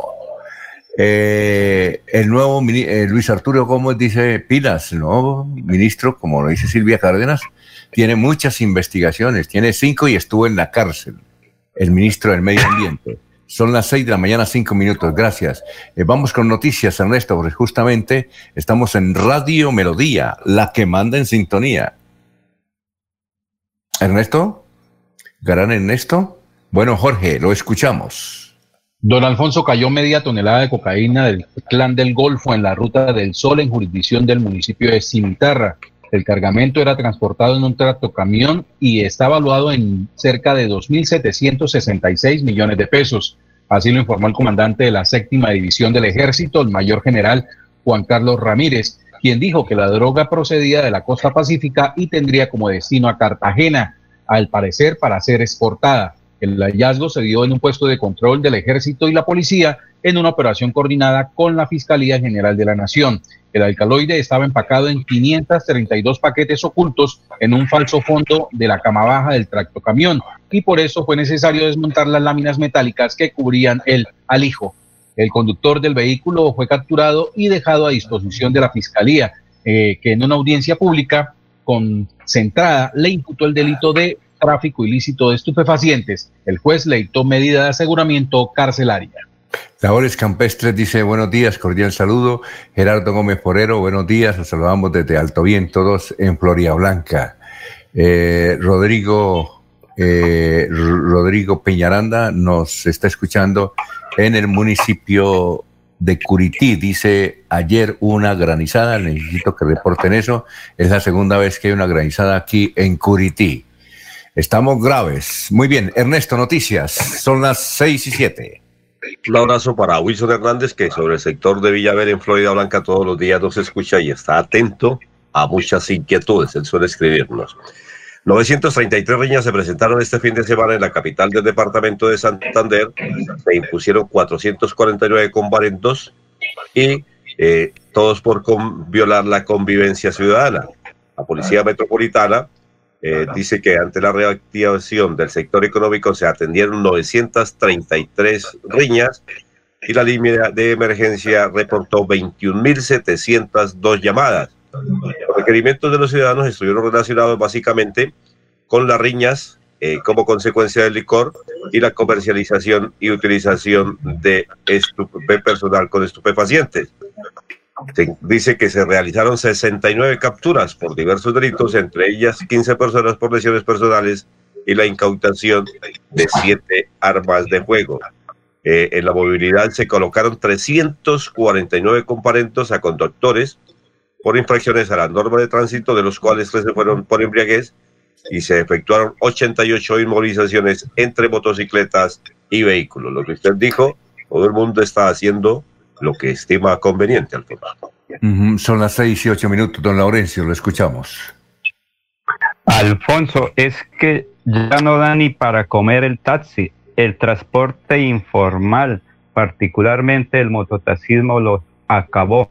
Esa es una actividad que cumplí con taxistas precisamente para conocer qué piensan ellos, porque una persona que trabajó logró reunir con la el capital de la familia 150 millones y comprar un taxi y ahora no les dan ni 50 millones porque ya no es buen negocio eh, tener un taxi, ya no da ni para comer, ni para pagar la cuota que quien es conductor debe hacerlo todos los días. Precisamente aquí está ese informe, ya no da ni para comer el taxi. Buenos días, están apoyando la ilegalidad, trabajando legalmente, eh, de acuerdo a las disposiciones que han impuesto por parte del Estado. Vamos a quedar en la calle, vamos a quedar eh, eh, sin patrimonio, toda nuestra inversión se va a perder. Yo por lo menos compré un carrito con el ahorro de mi, mi familia, con el incluso lo acabé de pagar el año pasado y ese carro me costó 150 millones. Y ahorita yo voy a vender ese carro y no me da ni 40 millones. Entonces, haciendo un esfuerzo grande, la legalidad, trabajando honestamente, con unos impuestos, con unos seguros, con, unas, con una cantidad de normas que nos han impuesto los legales para que menos 3 millones de familias que se están lucrando y se están beneficiando y están viviendo a, a cuenta de este negocio, vamos a quedar en la calle. ¿Me recuerda el nombre? Carmelo Guerrero Hernández, del gremio transportador pequeño. Sí, levantamos una orden de protesta, el, el eh, 10.000 firmas de la familia taxista en el área metropolitana de Santander. ¿Qué significa ser conductor de taxi o propietario? Ser conductor de taxi, porque yo soy, yo soy propietario conductor, significa que estamos prestando un excelente servicio. Aproximadamente 17 requisitos que la ley nos exige y el los señores particulares cumplen con un SOAC y no tiene ninguna responsabilidad de nada transportar gente y eso es un, un peligro para la comunidad y el usuario. ¿Por qué? Porque si tienen un accidente no, hay, no le responden absolutamente por nada. Con unos seguros como, como es el SOA, el, el actual y extracontractual, cumplir con la cumplir con la tecnomecánica, cumplir con todos los requisitos que exige el área metropolitana en cuanto a autoridad de transporte en Bucaramanga. ¿Me recuerda el nombre? Miguel Rogelio Domínguez, el, el gremio transportador en general en Santander y Colombia.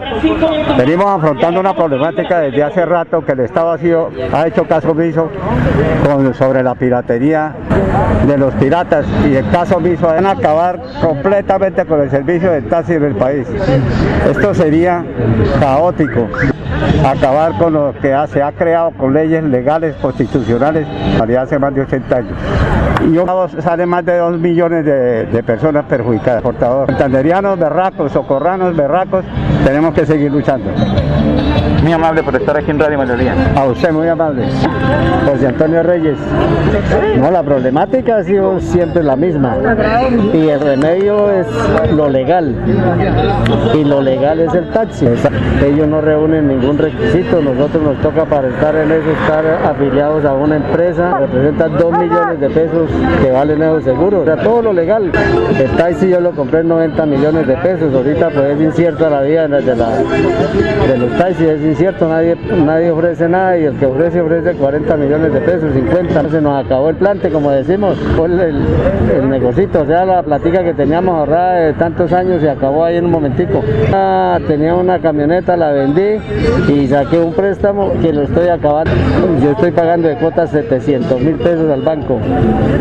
Y ahorita que esto no hay nada que hacer, estamos a un 30%, este año estamos a un 30% no más. Dicen que ahora muchos conductores están entre aguantar hambre o pagar la tarifa. Eh, Esto está un 30% y está la piratería, está, es la que está trabajando ahorita fuertemente, porque ya le digo, ellos no tienen que trabajar, pagar mensualidad, no tienen que pagar. Ahorita en diciembre vencen los seguros y toca un préstamo para pagarlo porque no hay plata. Para ponerlo bien para el año se gastan 2 millones 500 mil pesos. Fuera lo que haya que meterle mecánicamente al carro, ¿no? Que hay que meterle dos enllantados al año. ¿sí? Todo eso es- se- se representa uno más de 4 millones de pesos. 80 mil pesos mensuales le paga a la empresa. Sí, que se, se acabe esa piratería que es la que nos tiene moto. O sea, la piratería de Morro Rico o va para el norte es pura piratería. No es que uno no le guste ir por allá, lo que pasa es que uno va por allá y esa pérdida, porque para arriba no consigue uno nada. Sí, en la de vuelta no se consigue nada. Ese es el problema que tenemos nosotros. Y el negocito se nos acabó, ya le digo, la platica ya la inversión. Muy bien, son las 6 de la mañana, 14 minutos. Estamos en Radio Melodía 6 y 14. Oiga, eh, César, ¿usted conoce un gavilán? ¿Gavilán? ¿O no? César, el doctor Julio, Jorge, ¿conocen gavilán? ¿De, de qué tipo? No, es que en la, en la página impresa hoy de Vanguardia Liberal, en primera página, hay una excelente fotografía, una excelente fotografía de Marco Valencia, donde captó un gavilán, un gavilán en el Parque de los Niños. ¿El doctor Julio conoce gavilanes? Pues ¿Don Julio? Alfonso, sí, sí. Sí, por supuesto que hemos eh, visto fotos y hemos... eh, tenemos alguna idea del gavilán, sí. Pero, eh, pero gavilanes no hay por acá, ¿no es cierto? Casi en Claro que sí, Santander. sí, No, no es muy claro. frecuente, ¿no? Sí, venga. Alfonso. El gavilán, el gavilán hace parte de las aves de identidad regional, claro que sí, el gavilán es de la zona, claro que sí. ¿Ah, sí? Ah, no, pero yo no. El cernica, lo que es la lechuza, la más pequeñita también. El gavilán. Ahí en el parque, ahí en el parque San Laureano que llamamos, el parque de García Rovira. o, o García Rovira, ahí hay una pareja de gavilanes, ahí en una palma mirando, ahí hay unos. ¿no? Y Ah, se la pasan bueno, entre la alcaldía y la gobernación. Más o menos.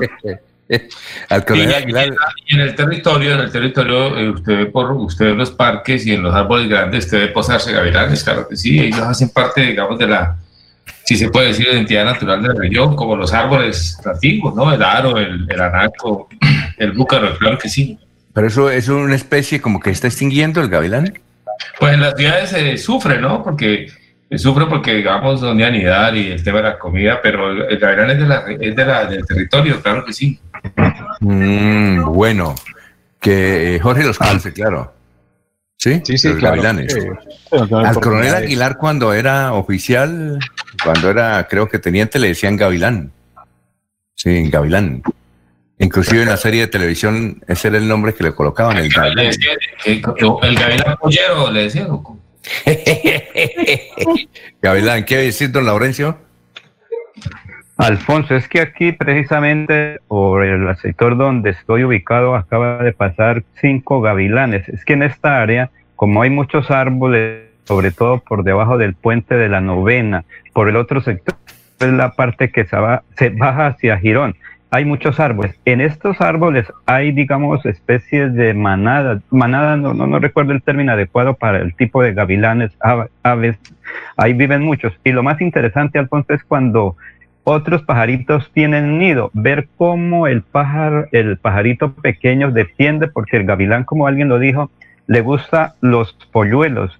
Él ve un nido y se lanza, se quita, se quita los huevos o el polluelo, el, el pequeño eh, pajarito se lo comen. Ese es, por eso son aves de rapiña. El, gavilán se come también los eh, ratones o conejos pequeños, por eso se llama tiene ojos de gavilán, porque él puede ver más o menos a unos ah, 500, 600 metros un animal pequeño. Lo interesante es ver cómo, por ejemplo, cuando un gavilán se, eh, se llega y se ubica en un poste de luz, los animales pequeños, los otros pajaritos le hacen la, la guerra, lo sacan ahí, se le meten varios y le pegan para que salga volando y es forma de defender el nido, Alfonso.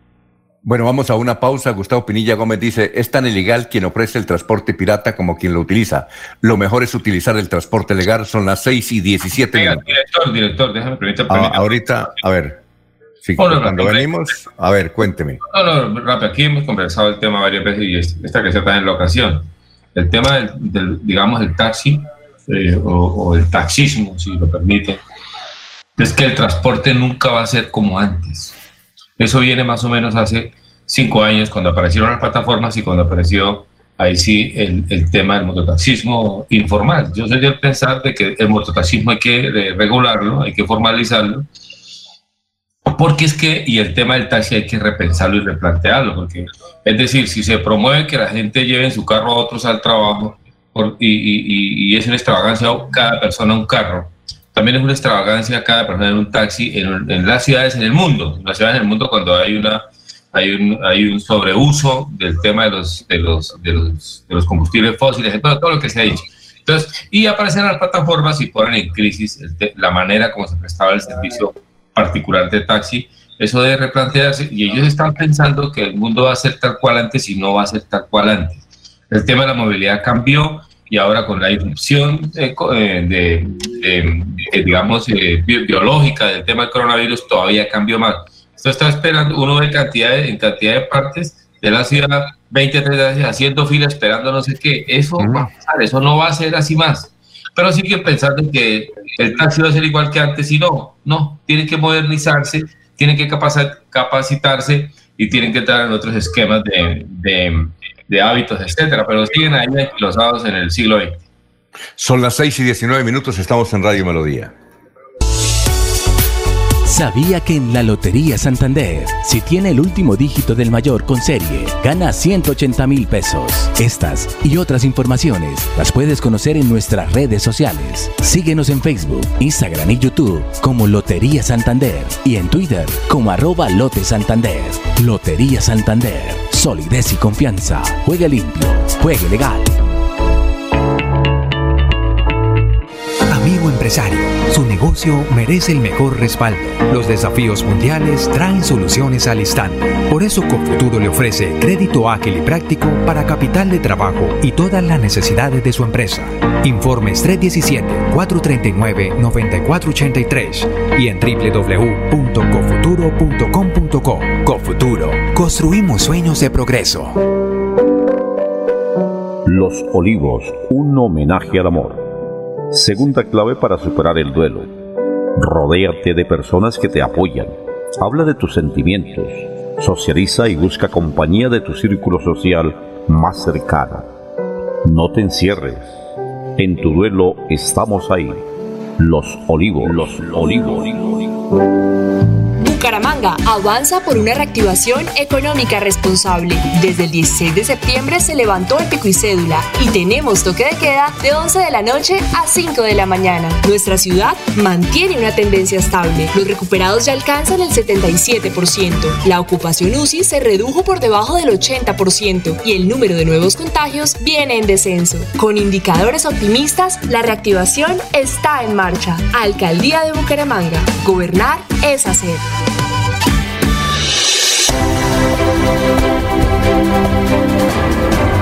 Información y análisis.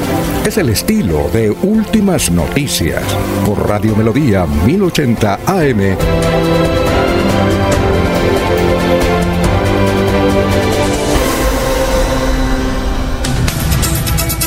Ya son las 6 de la mañana, 21 minutos. Eh, Caterini Ibargüen, la conocen, ¿no? Es una gran deportista. eh, a ella, Rodolfo Hernández le había propuesto ser candidata al Senado de la República. No sé por qué no aceptó para que fuera candidata de la liga. Pero lo que conocimos ayer es que la familia Char le ofreció a ella ser, a ella le gusta la política. Quienes han hablado con Caterina Ibargüen sabe que después del deporte a ella le encanta la política y quisiera estar en el Senado de la República porque tiene muchas propuestas para la juventud, no solamente para el deporte, sino para la misma sociedad. Ella que es una guerrera que empezó de bajo cero y ahora triunfa a nivel mundial, pues aceptó y después de, según lo que dijo eh, Alex Char ayer en la ciudad de Barranquilla, ella va a ser eh, candidata al Senado por cambio radical y obviamente la financiación la han lochar Caterini Ibargüen al Senado de la República. Falta que ella confirme la noticia. Lo que dijo Arturo, eh, eh, perdón, lo que dijo Alex Char es que ella va a cumplir los al- algunos asuntos de participación en los Juegos Olímpicos en el Japón y posteriormente se dedicará, dedicará a partir de enero del 2022 a enfrentar una campaña al Senado de la República, Caterine Ibargüen. Bien, de otro lado, oye, este, Ahí sí, el- cuénteme. El Sí, titular, cuénteme. el titular de prensa, el titular de prensa, ¿cuál va a ser ahí? Caterine, un salto a la política, una cosa. Pero un salto político es que la gente no sabe que a ella le gusta la política, entonces eh, o, eh, Rodolfo Hernández sí había comentado que le había dicho a ella para que fuera candidata, pero, pero aceptó, creo que lo que dijo, hay que, lo que dice Alechar es que ella va por cambio radical, no sabemos si, si ella acepta o no, pero que le gusta la política, le gusta la política. Alto triple a la política. Ojalá le vaya bien. Exactamente. Vamos a ver cómo le va. 6 y 24 minutos. Desde que las decisiones de Ibargüen, de que las actuaciones de Ibargüen en, en la política no sean de saltos, dando saltos para un lado y para el otro, todo está bien. Sí, vamos a ver cómo le va.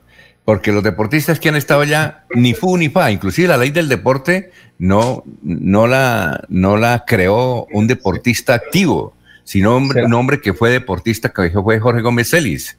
Jorge Gómez Celis, creo que él fue campeón nacional de martillo en su juventud. Sudamericano. Cuando estuvo-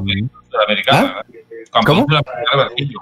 Ah, bueno, cuando él estuvo en la Cámara, él, eh, el autor de la ley es él, que le ayudaron después, claro, todos se pegaron, pero el autor de la ley del deporte en Colombia es Jorge Gómez Celis.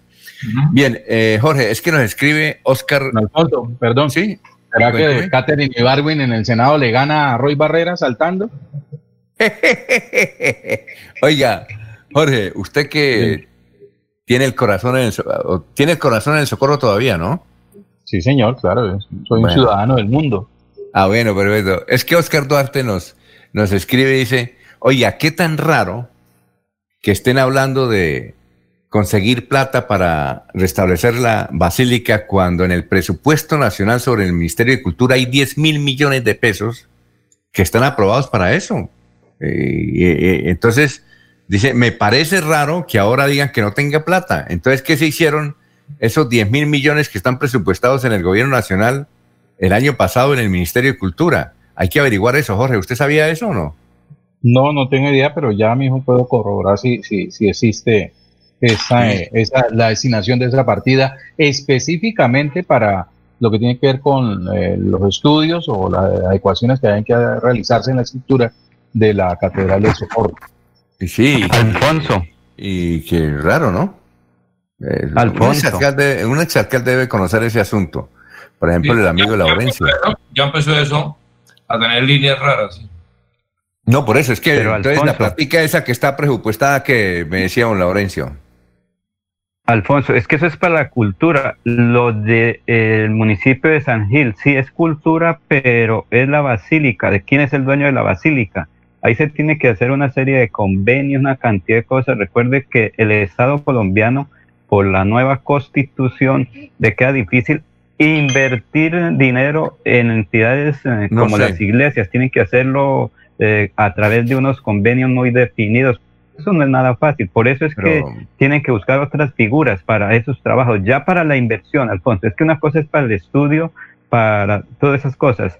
Se tiene que presentar un estudio, un proyecto al ministerio y allá lo aprueban si se puede o no, Por cumpliendo eso es una que cantidad de cosas. dice Oscar Entonces, Duarte. sí, la plata está, escribe- Alfonso. La plata Ah, entonces, está. Bueno, ¿y por qué pero no es se que eso no se puede. ¿Por porque no se es que eso no es sacar del bolsillo, Alfonso, no es sacar Pero del si, bolsillo pero y- si y ya. la plata está para la basílica de 10 mil millones de pesos, ¿por qué no puede utilizar? No, es no, no, pregunta. no, no, no, no. Bueno, no, 10 yo, mil no, yo, para yo le traslado, de pronto yo le es traslado, Laurencio, un momentico, Pero- Laurencio, yo le traslado la inquietud de Oscar Duarte, es el que pregunta, yo ni sabía. Don Alfonso, es que la- el oyente también, pues, eh, el derecho eh, o, o- número de las cosas es que no solamente quedarnos en el anuncio del oyente y darle cre- alta credibilidad a él, que obviamente la merece, pero también necesitaríamos la prueba. Eh, pues, de, de que en realidad el gobierno ha hecho tal destinación. Estoy mirando, Por ejemplo, hay una comunicación del año 2017 del Ministerio de Comunicación, es lo más reciente que, veo. De cultura, de cultura. El Ministerio de Cultura, en la cual pues me manifiesta que se destinan 100 millones de pesos para la realización de estudios. Es el primero que veo. ¿sí? Entonces no son 10 mil millones como está anunciando el, no, que no, es decir, que hay 10 mil millones de pesos que ya fueron aprobados eh, para, para esa, eh, inclusive, si, otra cosa, Jorge, entonces que nos asalta ahí como inquietud. Si hay unos estudios que valen 100 millones, ¿por qué el señor Suárez, el doctor, ¿cómo es que se llama el ingeniero este bajito? Que ¿Cómo? Jaime Suárez. ¿Por qué dijo que regalaba los estudios? Pues hay que mirar eso. Primero porque anunciamos que era un estudio particular. Eso, lo, vimos en la noticia. No, no estamos diciendo que haya exista intervención allí del Estado, del Ministerio, alguna autoridad eh, con respecto a la de los mismos. Eh, un estudio particular respaldado por la experiencia de un geotecnista eh, de reconocida fama aquí en el departamento. Entonces, de allí es que se desprende la noticia. Estamos partiendo de la, de, la figura que, que los está presentando y del trabajo que realizó. Sin embargo, falta la participación del, del, Estado, del gobierno en los mismos estudios para, para avalarlos y mirar si, si, si, si uno, si esos están sujetos a la realidad que necesita de, de la estructura o, sencillamente, como hemos visto en otras ocasiones, es un sencillo anuncio al aire para, para generar reacción entre quienes lo acaten. Eso, es política, eso es populismo, perdón. Eso, Señor. Eso es puro. Ah, César, César. Eso es populismo. Mire, eso de decir que regalan los estudios, mire, en lo público, en el tema de lo público, las cosas son serias y delicadas. Venga, es que déjeme a mí tal cosa, regaje mi impuestos y yo, y yo le hago un parque. Eso no se puede. Todas esas frases dichas sueltas son populismo y son sin conocimiento y sin fundamento, o son populismo o son para crear cresta mediática. regalar un estudio al Estado es tan complicado como vender una propiedad del Estado. Eso toca, eso es un trámite, un proceso. El que dice eso es porque no tiene ni idea de lo que es el Estado. No, incluso me atrevo a decir que el respeta al Estado no se lo tome en serio. Eso es complicado y complejo. Eso no es que yo regalo una casa para que el Estado haga una universidad. Eso no es así. O sea, el Estado es una cosa seria, independientemente que vayan allá y se roben el, el erario público, que ese es un problema de la CIA, ese es un problema de la justicia. Pero el tema del Estado es un tema de procedimientos, de esquemas, del cuidado de la propiedad común, del cuidado de la propiedad de la sociedad. Eso no es que venga yo regalo y entonces recíbame el estudio y tómelo. No, eso no es así. Eso es ahí populismo, eso es ahí para hacer protagonismo sin fundamento. De verdad, es para engañar a la gente y para crear una noticia que dura un día. Mañana dirán otra cosa. Así se de la pasan. Laurencio, ¿qué iba a decir? Laurencio. Laurencio. Señora, ya voy. Es que, mire, Alfonso, es que eso, ahí están las respuestas. Recuerden hace unos dos o tres años cuando el templo de Matanza sufrió también daños y que se requería conocer que también es un patrimonio para los matanceros, para la población de Sotonorte, esa iglesia. Recuerda cuánto se habló que estaban las platas para ese arreglo. Finalmente les tocó, fue mediante convenios el municipio, creo que eh, la, ya la parroquia y unos trámites muy engorrosos. Hay 10 mil millones de pesos para la cultura, eso es general para Colombia o de pronto para Santander, pero lo que entiendo es que no son los 10 mil millones para el arreglo de la Basílica de El Socorro.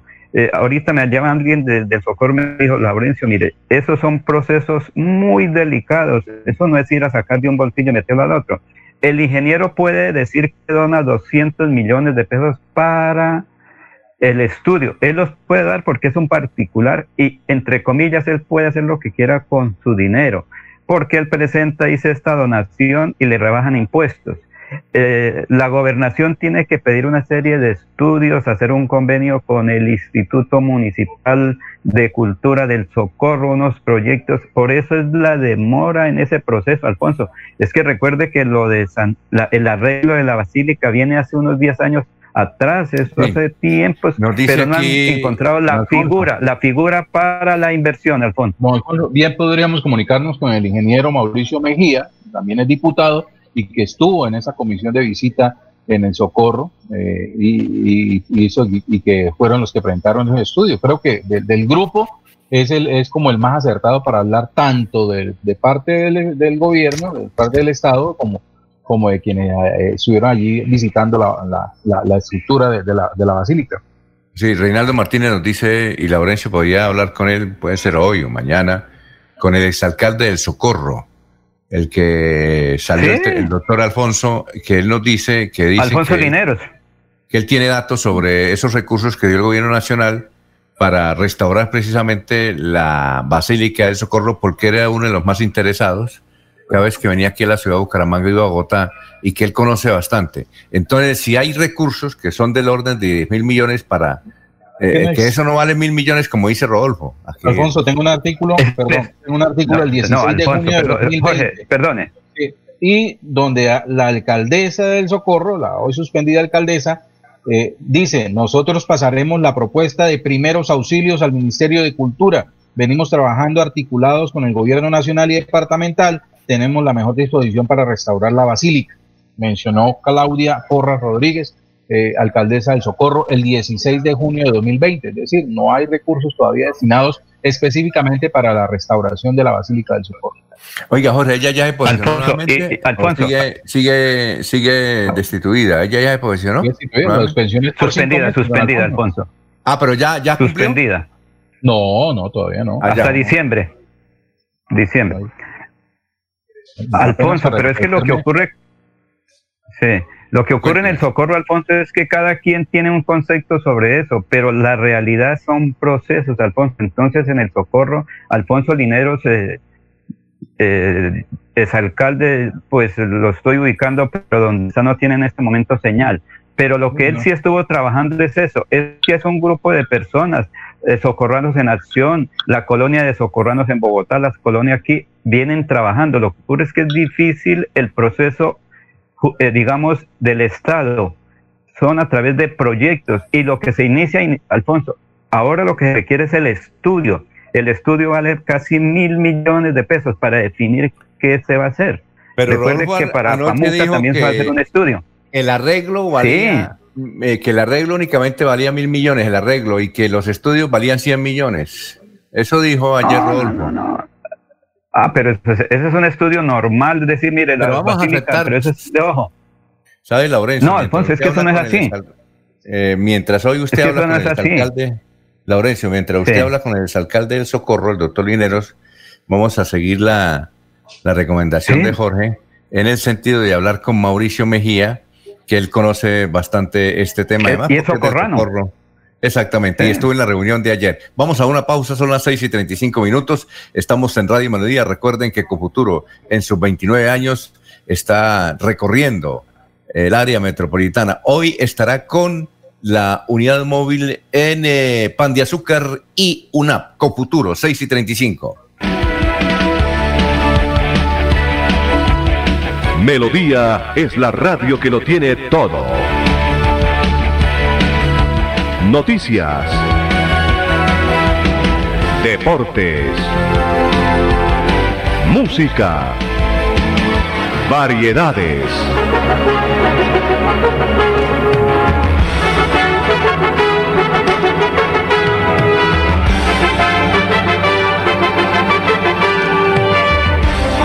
Melodía La Grande.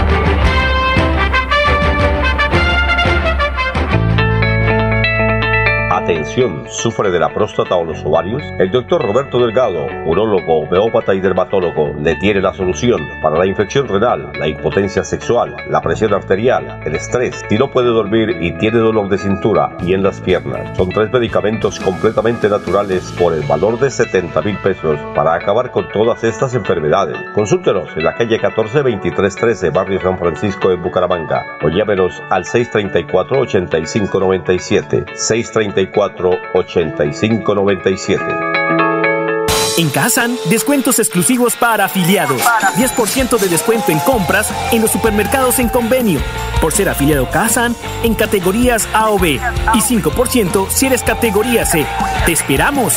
Aplican condiciones y restricciones. Vigilado Supersubsidio. Desde la Cámara de Comercio de Bucaramanga creamos el Plan de Reactivación Empresarial, con siete líneas principales que brindan asesoría y acompañamiento en acceso a financiación, implementación de medidas de seguridad y operación, estrategias comerciales, fortalecimiento empresarial, internacionalización, infraestructura logística y articulación institucional. Ingresa a www.cámaradirecta.com slash reactivación. Es momento de trabajar unidos. Juntos nos reactivamos. Cámara de Comercio de Bucaramanga. Creemos en Santander. Los invitamos a sintonizar el espacio Hablando con el Abogado de lunes a viernes en el horario de las 7 y 30 de la mañana. Un programa que le informará y le ayudará a solucionar sus problemas jurídicos con la dirección del doctor Iván Darío Calderón, abogado egresado de la Universidad Industrial de Santander con especialización en Derecho Comercial, por Melodía, la que manda en sintonía.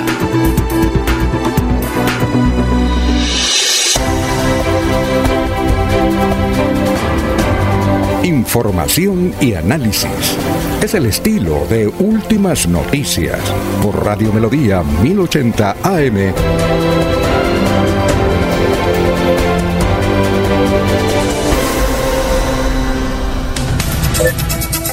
Bueno, 6 y 38 minutos, los oyentes, eh, dice Luis Arturo Gómez, dice el arreglo vale 7 mil millones de pesos. Gustavo Pinilla Gómez dice, esos 10 mil millones no existen. Y Lino Mosquera, que es un dirigente comunal, nos acaba de llamar para indicar que él recuerda que eh, en el primer año de la administración de Rodolfo Hernández, Lino Mosquera, como presidente de la Junta de Acción Comunal, estuvo en una reunión en la Asamblea del Departamento de Santander, donde se iba a hablar, donde se habló del páramo de Santurbán, y que él eh, escuchó a Rodolfo Hernández decir que donaba 5 mil millones de pesos por parte de HG para esa causa y de protección del páramo de Santurbán. La pregunta que se hace Lino es si esos 5 mil millones ya los dio o cómo los dio y que él está buscando una grabación, un audio que hay sobre el particular, que alguien debe tener ese audio donde Rodolfo Hernández, al año de haber eh, iniciado su campaña en la Asamblea del Departamento de Santander, prometió 5 mil millones de pesos para el páramo de Santurbán. Entonces, que si alguien tiene ese audio, que por favor eh, él lo puede conseguir. Es decir, Lino dijo, hasta yo compro ese audio, porque yo estaba ahí y puedo ir a un juzgado a decir que yo escuché eso. Entonces, la pregunta que hace un Lino es si, si esos 5 mil ya los dio HG para la defensa del páramo de Santurbán. Son las 6 de la 40 minutos. Oye, lo que veo, veo un artículo que recogerá 500 mil firmas. ¿De qué? Dice el alcalde recogerá 500 mil firmas para defender el páramo de Santurbán. ¿Rodolfo? Ah, tal vez sería, será para eso. 500 mil valen 5 mil millones, no creo. Para tal vez la campaña, ¿no? Y si, y si alguien tiene el audio, por favor, si eso es así, para que nos lo suministre. Bueno, son las 6 y 41 minutos. Oye, doctor Julio. ¿Doctor Julio? ¿Está ahí? Sí, Alfonso. Sí, lo oigo. Es que no, a mí me causa inquietud lo de eh, registrar las personas que van en las motos, ¿no? Que pues estuvimos haciendo la vuelta con la Dirección de Tránsito de Bucaramanga y nos dijeron que no, que eso no es de la Dirección de Tránsito, eso es del área metropolitana. Vamos a hablar, a ver si es posible hablar con el doctor Samuel, para que él nos diga en qué consiste eso, ¿no? Porque no hay claridad, porque si no es obligación, entonces, ¿para qué sirve? Alfonso, Alfonso. Sí, ¿para qué sirve? ¿Qué me decía don Laurencio? Al, Alfonso, pero es que hay que tener en cuenta una cosa, según lo, lo, que dicen los expertos, la motocicleta no es un vehículo que esté diseñado para el transporte público de pasajeros las personas que están prestando el servicio no están debidamente capacitados, no tienen los seguros para ese tipo de transporte. Por eso cuando se registra un accidente de tránsito, el mototaxista deja botado al pasajero y huye, y a veces deja la moto ahí botada también porque una inversión de un millón. El servicio de transporte en moto es un servicio ilegal que pone en riesgo, deja y tiene en riesgo la vida del usuario, así como de la integridad del, del peatón, de otras personas, porque recuerde que el que más viola las normas de tránsito es el mototaxista, porque él quiere hacer recorridos urgentes de uno a otro, cumplir con unas cuotas, porque si la moto es alquilada, tiene que entregar al, en la tarde un producido. Pero y tienen que ir a exceso de velocidad, transitar por sectores no permitidos en contravía, pone de riesgo tanto al usuario como a los peatones. Es una persona, entre comillas, un poco irresponsable, Alfonso. Vamos a ver si hablamos con el director del área. No hacerle grabación. Por aquí tengo, si no, es que es. sí, pero tengo una voz. Sí, más adelante, Laurencio, con mucho gusto. Vamos con noticias. Vamos con su, su voz. ¿Es sobre motos? bueno, no, porque es que no, no, eh, precisamente sobre eso, pero es que hay, hay unas dificultades en la tecnología y no me abre. Ah, bueno. Sí, en el satélite está un poquito y sí tengo la voz ahí, pero no me abre. Mientras usted arregla el satélite, vamos con noticias, don Ernesto. Son las 6 y 43 minutos. Estamos en Radio Melodía. La Administración Municipal de Piedecuesta, en compañía de la Secretaría de Educación, ha iniciado la entrega de 3.700 SINCAR para igual número de estudiantes del sector rural. Con esta estrategia, dice Mario José Carvajal, se busca combatir la deserción escolar en el último trimestre del año 2020. Estos planes de datos le permitirán a los estudiantes comunicarse con los docentes para sus trabajos académicos y el envío de tareas. Esto manifestó el alcalde de Piedecuesta, Mario José Carvajal.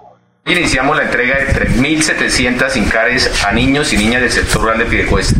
La conectividad en esta pandemia, en este periodo de aislamiento, ha sido muy importante para nosotros. Tenemos que garantizar esa conectividad, por eso le agradecemos al Ministerio de Educación en cabeza de la ministra María Victoria Angulo eh, aportar este importante recurso que para nosotros garantizará la conectividad y la educación de miles de niños de Piedecuesta. Muchas gracias, ministra.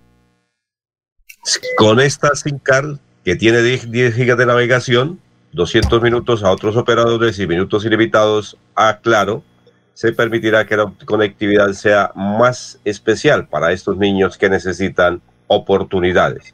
10 gigas de navegación. Esperamos que esto sirva para que los niños reciban las clases sin ningún inconveniente. Jorge, lo escuchamos, 6 y 44. Don Alfonso, un microbús que transportaba turistas se fue a un abismo en el cañón del Chicamocha. El siniestro no dejó heridos, ya que los ocupantes habían bajado del vehículo para tomarse fotos en el sector de la mina, jurisdicción municipal de Cepitá.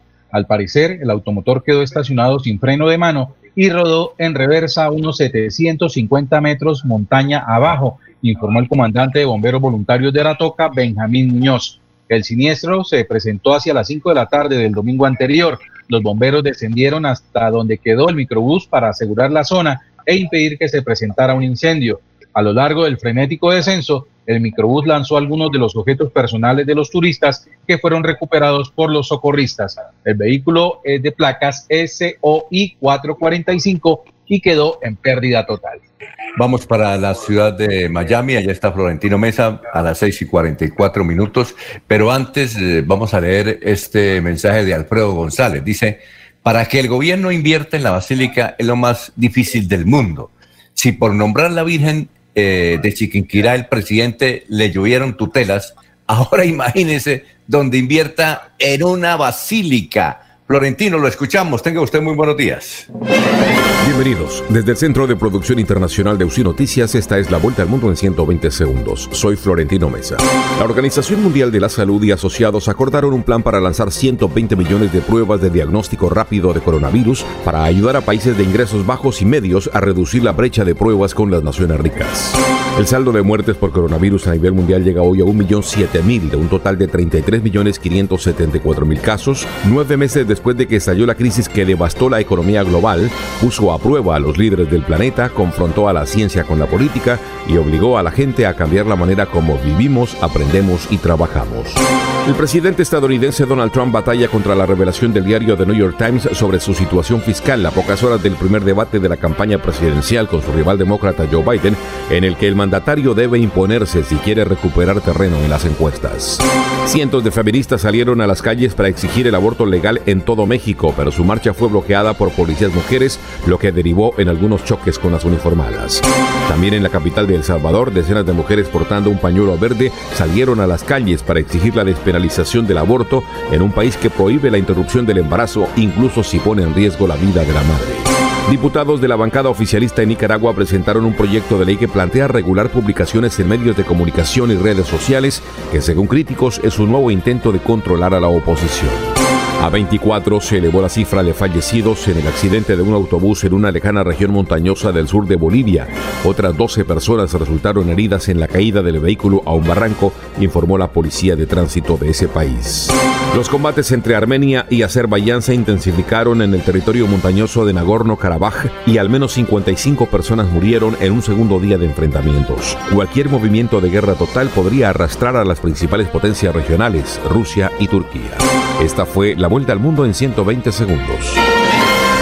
¿Sabía que en la Lotería Santander, si tiene el último dígito del número del premio mayor, puede cambiar su billete o fracción por otro de la Lotería Santander? Estas y otras informaciones las puedes conocer en nuestras redes sociales. Síguenos en Facebook, Instagram y YouTube como Lotería Santander y en Twitter como arroba Lote Santander. Lotería Santander, solidez y confianza. Juegue limpio, juegue legal. Casa ahora es el lugar ideal y Cofuturo te ofrece la oportunidad de renovar los electrodomésticos y víveres fundamentales para toda la familia. Televisores, neveras, lavadoras y muchísimas alternativas para dotar tu hogar están en la calle 48, número 3333. También encontrarás motocicletas, bicicletas, computadores y celulares. Atención inmediata 322-307-0371. Cofuturo, construimos sueños de progreso.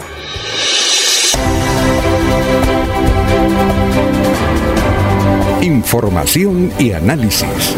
Es el estilo de Últimas Noticias por Radio Melodía 1080 AM.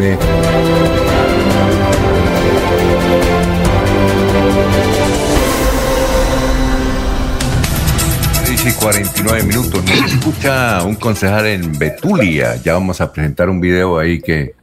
Porque es que aquí le han preguntado a los de San Vicente qué opinan por la construcción de Pamuca, pero no le han preguntado a los betulianos qué opinan por la decisión, pues eh, una decisión no, la posibilidad de que Pamuca se construya en Betulia. Entonces ahí vamos a presentar más adelante eh, al concejal de Betulia, que a esta hora nos envía ese, ese mensaje. Bueno, son las eh, 6 de la mañana, 50 minutos. Doctor Julio, lo escucho. Sí, Alfonso, para hacer alguna precisión en relación con, con el comentario del oyente de que le es muy difícil al Estado invertir en la, en la iglesia del socorro. Lo que pasa es que la basílica, esa es una basílica, la, la, Catedral del Socorro es una basílica, una basílica menor que fue declarada monumento nacional. en tanto, el monumento nacional es una edificación que queda bajo la protección del Estado por los valores históricos, culturales que, que esa edificación representa. Y en ese orden de ideas eh, estaba bajo el control del Ministerio de Cultura y en ese mismo orden de ideas bien puede el Estado invertir para la conservación y restauración de esa obra. No está invirtiendo como tal en la iglesia, sino en la edificación como un monumento nacional.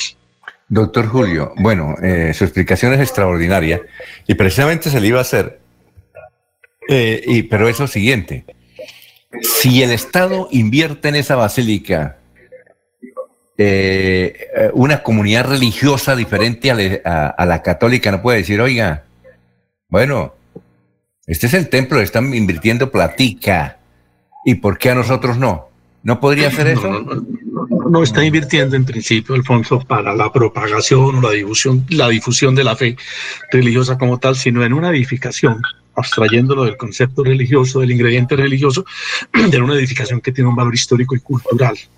¿sí? Así como hay estadios que tienen ese mismo concepto de patrimonio, un sinnúmero de edificaciones, la casa donde nació fulano, don Sultano, en fin, que representan, un, que, que, que tienen un simbolismo cultural, histórico, que compromete al Estado en su conservación. De eso, de eso se trata, no es que interviniendo pues, en la difusión de la, de la religión como tal.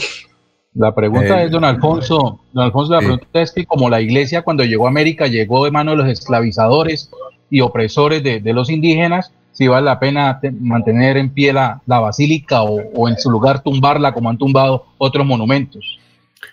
Oiga, no, eh, doctor, eh, es que como nosotros conocemos a los colombianos, podría, por ejemplo, mm, eh, los, los grupos religiosos tienen mucho, compraron muchos teatros antiguos, así como, como en Andalucía, bueno, como aquí un teatro como el Teatro Santander.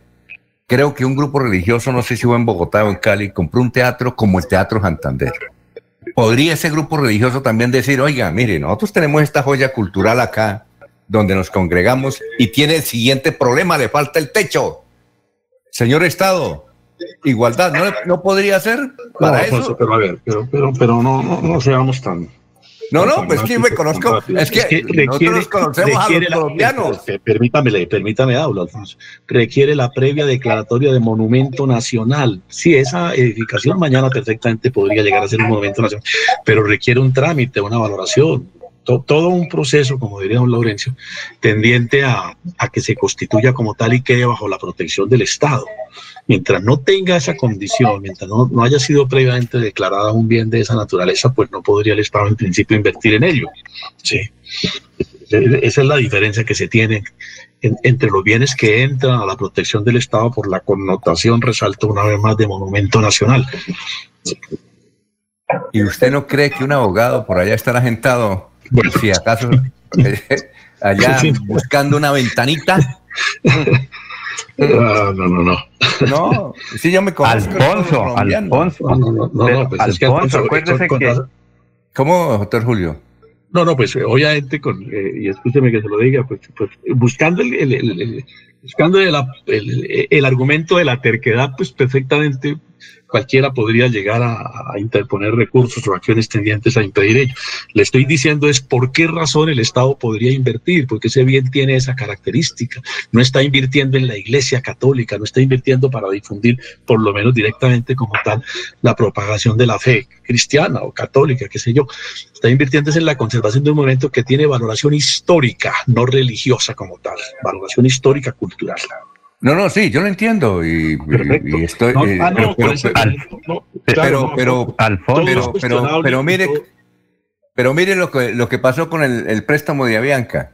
Sí, claro. Por- eh, eh, el ministro de Comercio Exterior explicó por qué hay necesidad de darle esos 370 millones y apoyar a Avianca. Él explicó, ¿sí?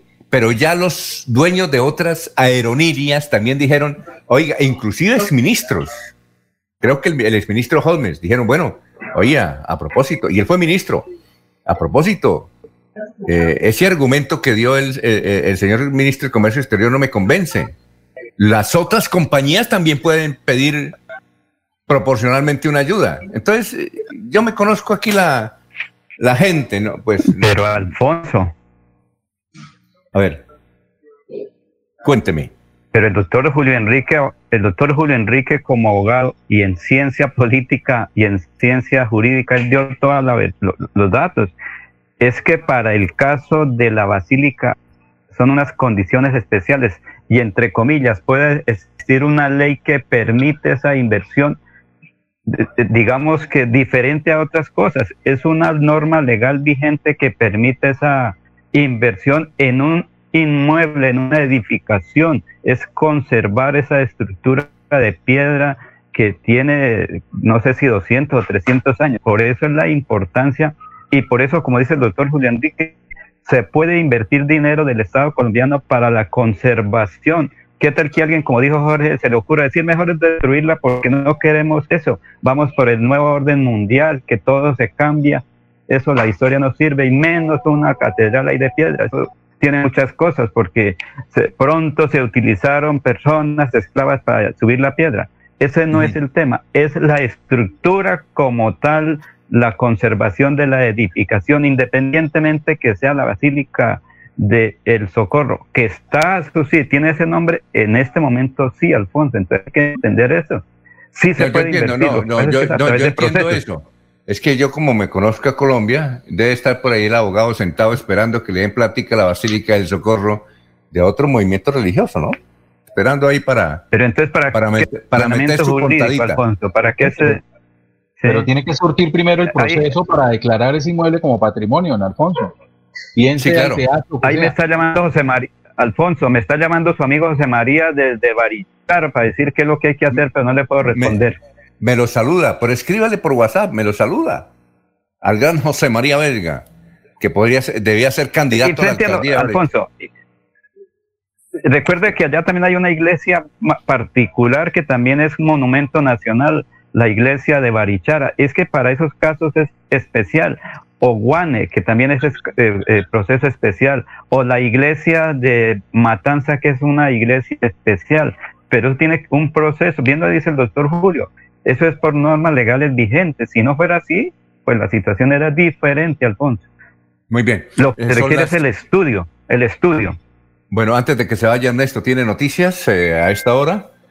Y ahí ya vemos al doctor Juan Manuel Hernández eh, Morales de la universidad, que más adelante, después del corte, nos va a hablar y nos va a hacer una invitación por parte de la Universidad Industrial de Santander al el joven eh, intérprete de los aires colombianos y aires internacionales. Eh, Ernesto, lo escuchamos. Son las 6 y 58. Ernesto. Bueno, entonces vamos con usted. Gran Jorge. Ah, Ernesto, ya está ahí Ernesto. Lo escuchamos, Ernesto. La tecnología, Laurencio, nos atropella. Eh, tras ser legalizados, eh, 16 barrios en la capital del departamento de Santander están pidiendo a las autor- autoridades que les den inversión.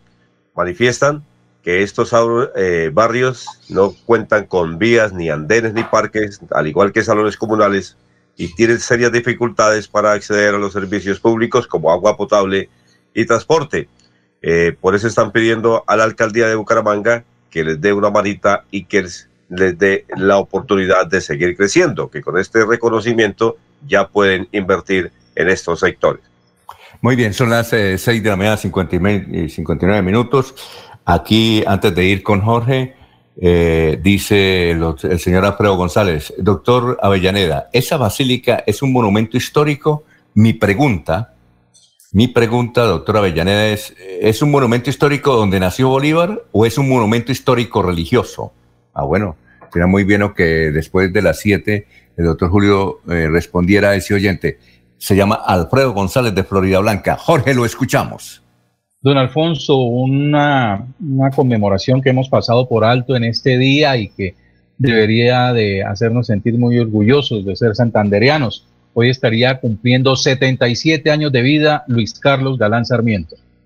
Uy, 77 años de vida. Qué buen dato. Extraordinariamente dato. Bueno, Pero eh, son las. como si ¿Ah? nada, ¿no? Como ¿Cómo? si nada. Como si nada. 77 ya. Un martes más. Sí, señor, Oiga, se- 77 años. ¿Como quién el estaría? 29 de septiembre de 1943. Oiga, ¿como quién estaría? ¿Qué político tiene 77? ¿Doctor Horacio Serpa, tal vez? Serpa. Eh. Sí, sí. Eh, Ger- Serpa. Aida Bella. Eh, como este. Alex Char, el, el viejo. No, Juan Char. No, Serpa, el doctor Serpa tiene 77 años, sí creo. Sí, ah, bueno, perfecto. Estaría como el doctor. Santander tenía 65 y eso ha pasado hace 12 años, pues 77. Mm, estaría como Jorge Tiberio Villarreal Ramos. Como Ah, como Tiberio. Villarreal Ramos. Ponzo. Como Tiberio Villarreal. ¿Sabe como con quién? ¿Con quién? Con, eh, Con- Jorge Serrano Don Rafael González. Serrano Prada. No, Don no, Rafael Serrano oye, Prada. No, Rodolfo Hernández, que tiene 75 años. Ah, como Rodolfo. No, pero Rafael es más joven. No, me refiero, usted dijo como quién, como quién, don Rafael, Ah, bueno. recuerde que fue congresista, sí, o sea, fue dirige- y sigue, ¿no ve que él sigue ahí con la bandera azul? No la ha Bueno. votado, entonces ellos son de los dirigentes importantes de la política santandereana y creo que fue muy amigo del doctor Luis Carlos Galán Sarmiento. Muy bien, son las 7 de la mañana, un minuto, estamos en Radio Melodía. Venimos en un instante. Aquí Bucaramanga, la bella capital de Santander. Transmite Radio Melodía, Estación Colombiana, HJMH, 1080 kilociclos, 10.000 vatios de potencia en antena, para todo el oriente colombiano. Cadena Melodía, la radio líder de Colombia.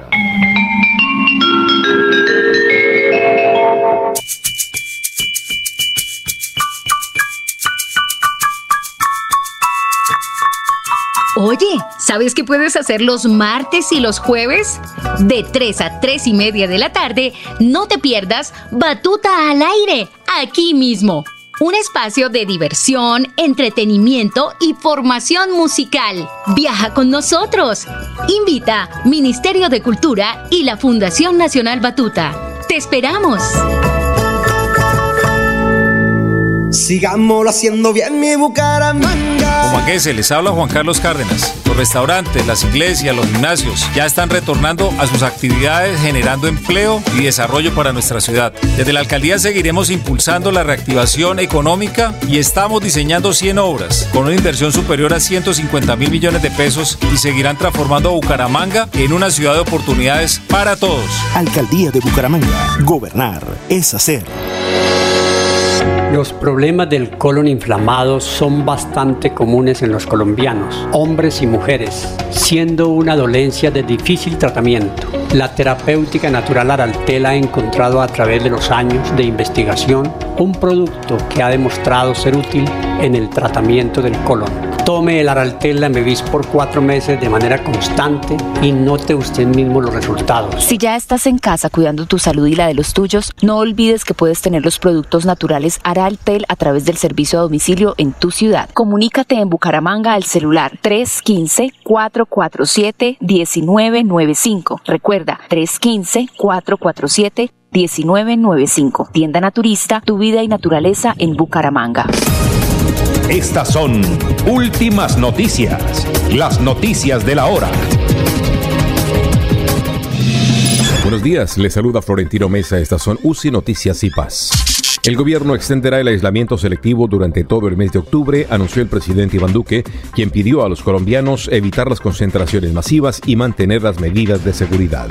El prófugo Iván Márquez, quien fuera jefe de la Delegación de Paz de las FARC, reapareció a través de un comunicado en el que junto a Jesús Santrich y otros dos subversivos pide a Iván Duque que renuncie a la presidencia. El excomandante del bloque norte de las Autodefensas Unidas, Rodrigo Tobar Pupo, alias Jorge 40, pasó la noche en el búnker de la Fiscalía tras llegar a Colombia después de pasar 12 años preso en Estados Unidos. Gran concierto virtual vallenato. Ronald Núñez y Checheo Suárez lanzando su nuevo sencillo Sírvame un trago. Domingo 11 de octubre 6 de la tarde. Transmisión vía streaming. Valor del boleto 15 mil pesos. Consulta las plataformas habilitadas para tu consignación en nuestras redes sociales Facebook e Instagram como arroba Ronald y Checheo Vallenato. Informes 312-477-0473. 312-477-0473. Será un lanzamiento inolvidable. El saldo de muertes por coronavirus a nivel mundial llega hoy a 1.007.000 de un total de 33.574.000 casos, nueve meses después de que estalló la crisis que devastó la economía global.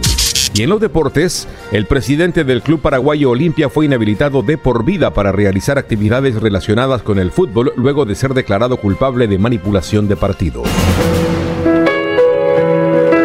La radio es vida. La radio es optimismo y esperanza. La radio fue primero. La radio fue ayer, es hoy y será mañana. La radio, tu compañía de siempre. Somos la radio, somos la radio. Y hoy como siempre, entramos en tu casa porque somos parte de tu familia en esta lucha por la vida. Con Radio Melodía y últimas noticias, quédate en casa.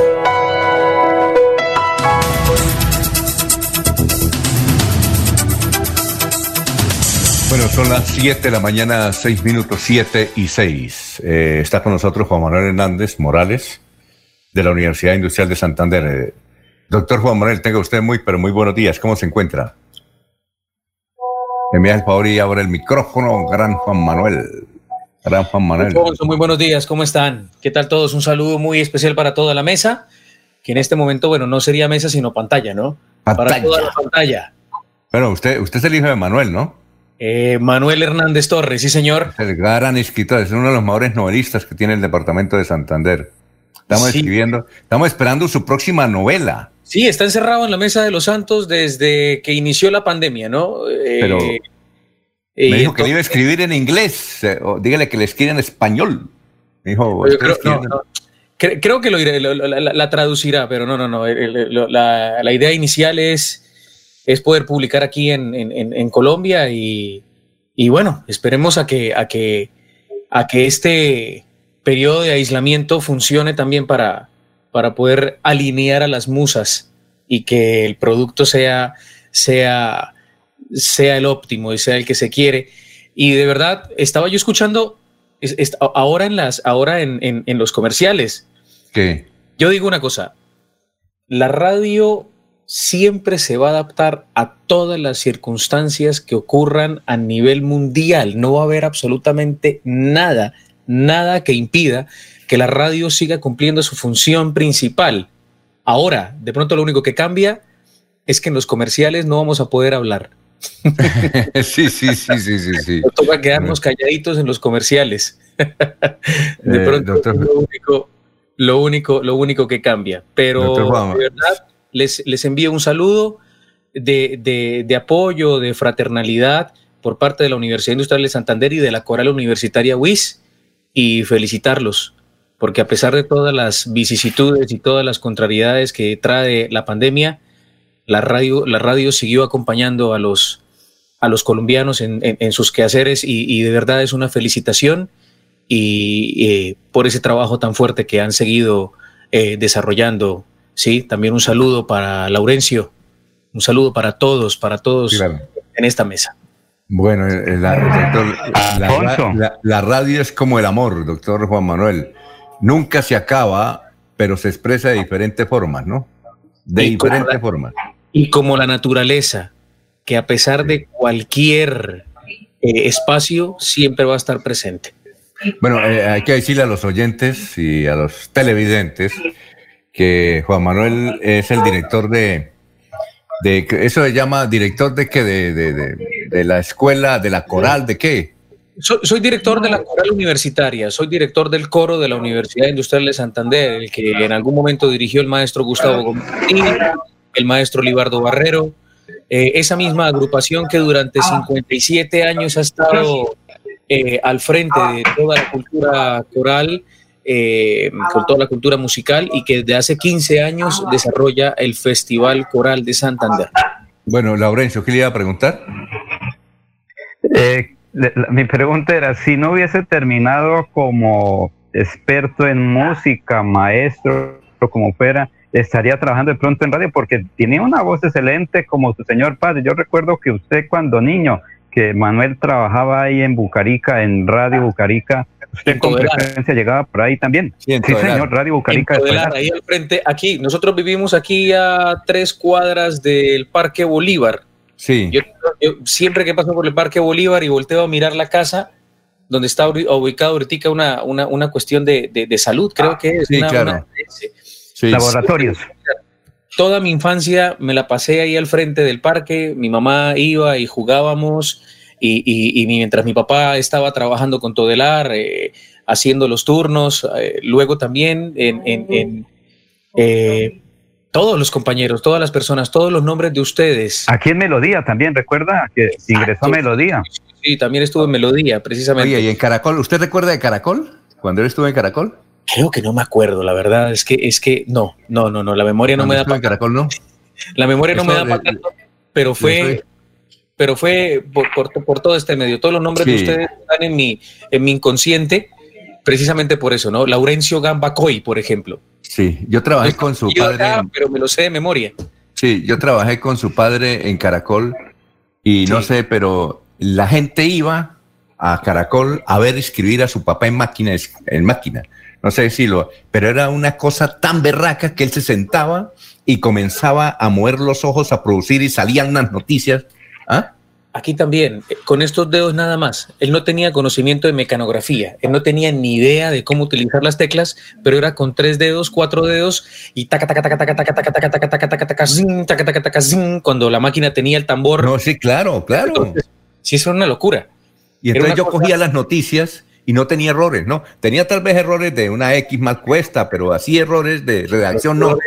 Los errores mecánicos de una cosa. Ahorita, fíjese, el, el- el- ahorita todo el computador siempre le corrige la ortografía, le corrige la puntuación, todos estos. ¿Y él también es tan rápido en el computador o no? ¿Él también en el Eh, sí, es rápido sí, o no? es igual, es exactamente igual, es exactamente igual.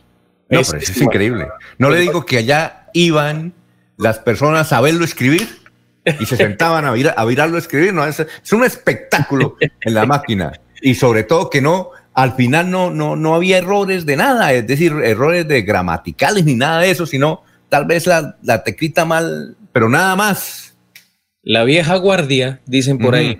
La vieja guardia y de pronto la, la- la vieja escuela también eh, hace que ustedes se fijaran muchísimo más en los detalles y que tuvieran que buscar por sus propios medios cómo lograr eh, esos resultados óptimos de altísima calidad. Cada uno de ustedes sabrá toda la escuela que tuvo que luchar y todas, y, y todas esas referencias, ¿no? Y todas esas cosas que tuvieron que hacer para desarrollar esta, esta profesión tan bella como la es eh, el ser periodista.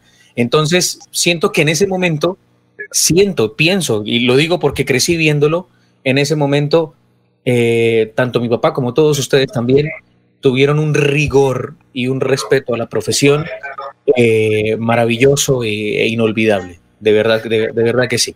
Oye, eh, Juan Manuel, ¿y usted nos va a invitar a qué?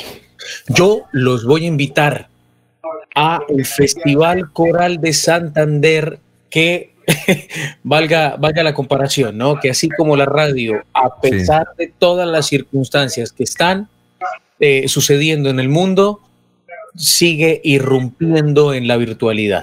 Hay una cosa que yo, hay, hay un concepto, hay un concepto que, que nosotros manejamos desde el Festival Coral de Santander que va en contra de pronto de, de lo que mucha gente dice, ¿no?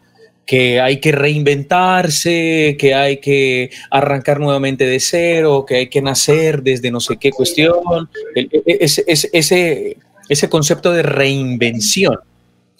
No, yo no estoy de acuerdo.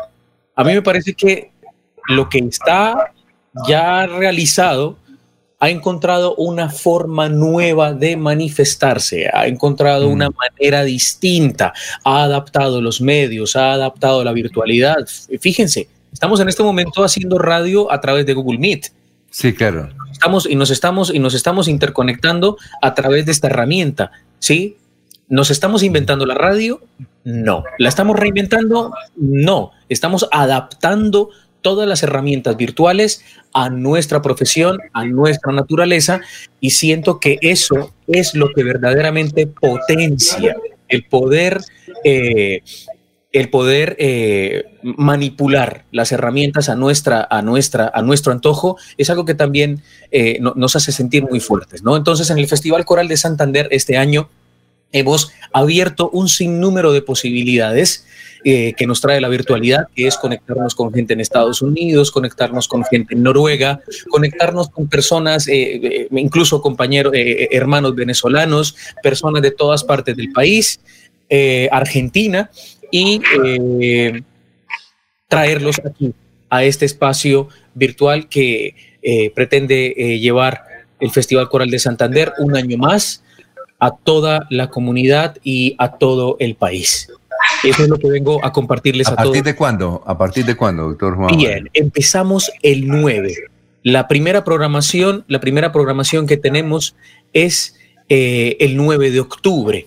Eh, el primero de, de- de octubre vamos a estar realizando eh, por las plataformas de la Universidad Industrial de Santander, de la Coral Universitaria WIS y del Festival Coral de Santander, un lanzamiento oficial del festival el primero de octubre. Voy a estar yo eh, como anfitrión de ese, de ese programa de lanzamiento el primero de octubre.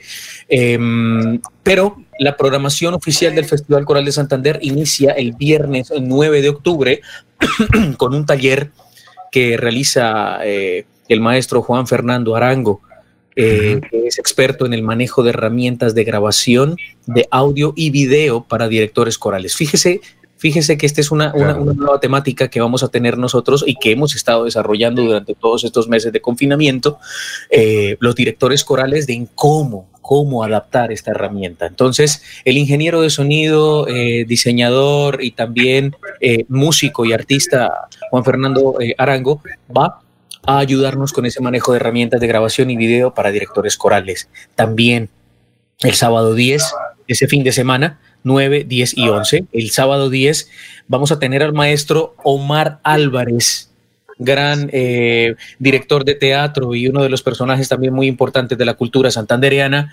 eh, hablando sobre la importancia ¿sí? de las agrupaciones artísticas universitarias.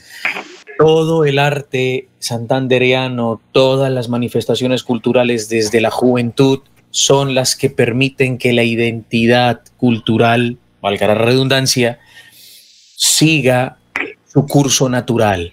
Nuestra identidad santandereana es algo que hay que proteger, así como protegemos el páramo de Santurbán, también nuestras, nuestras, nuestras eh, naturalezas culturales, nuestra identidad cultural es una cosa que debemos también no solamente proteger, sino también eh, eh, realizar, manifestar, o sea, hacer, seguir, seguir bailando, seguir tocando tiple y enviar esa, esa, esa, información y ese, ese mensaje musical a todo el país. Y el domingo 11 vamos a tener eh, nuestro primer concierto de gala. Se organizó alrededor de los fines de semana de eh, el domingo 18, es decir, viernes 16, sábado 17, domingo 18, em, viernes 23, sábado 24 y domingo 25 de octubre. Todo octubre va a ser Festival Coral de Santander. Y luego, entre los días em, eh, la maestra María Olga Piñeros es una de las, de las pedagogas corales más importantes que tiene el país. Nos va a, acompañar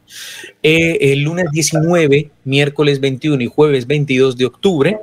Y el lunes 26, miércoles 28 y jueves 29 de octubre, un regalo, una, un espacio que nos brinda mm, el Centro Cultural de Bucaramanga del Banco de la República. Entonces, la virtualidad lo que ha permitido es que esas, esas, esas cosas que a veces no se pueden organizar porque estamos buscando hoteles, porque estamos buscando almuerzos, alimentación, porque estamos buscando transporte para los artistas, permita que fluya de una manera maravillosa en pro y en beneficio de toda la comunidad santanderiana, del Festival Coral de Santander. Juan Manuel. Bueno, Juan Manuel, eh, Laurencio, es que no tenemos mucho tiempo porque tenemos otros invitados. Ah, bueno.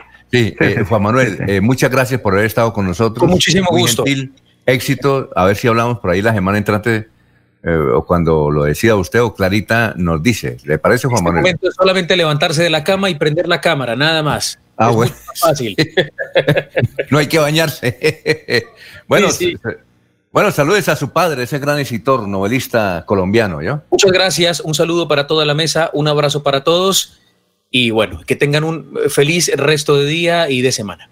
Perfecto, son las 7 de la mañana a 20 minutos. Hablamos con Juan Manuel Hernández Morales, el director de la Coral Universitaria de la UIS en el departamento de Santander. 720.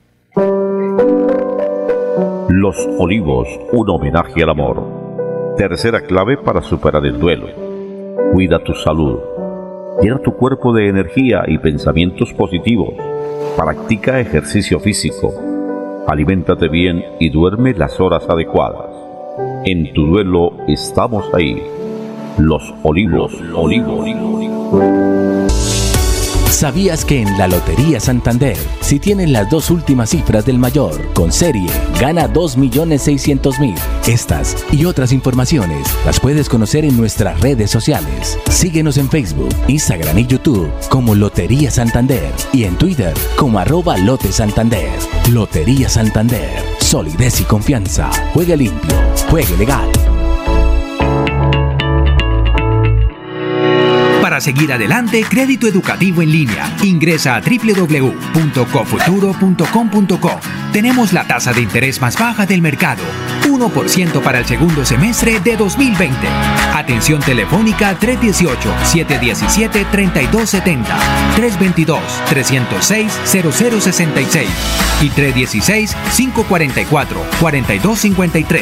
Cofuturo. Construimos sueños de progreso. Hay más noticias. Muchas noticias, muchas noticias en Melodía 1080 AM. En un minuto nos vamos para la ciudad de Barranca Bermeja eh, con toda la información del el balance del coronavirus allá en el puerto petrolero y otras noticias del Magdalena Medio. Con Soel Caballeros. Soel, tenga usted muy, pero muy buenos días.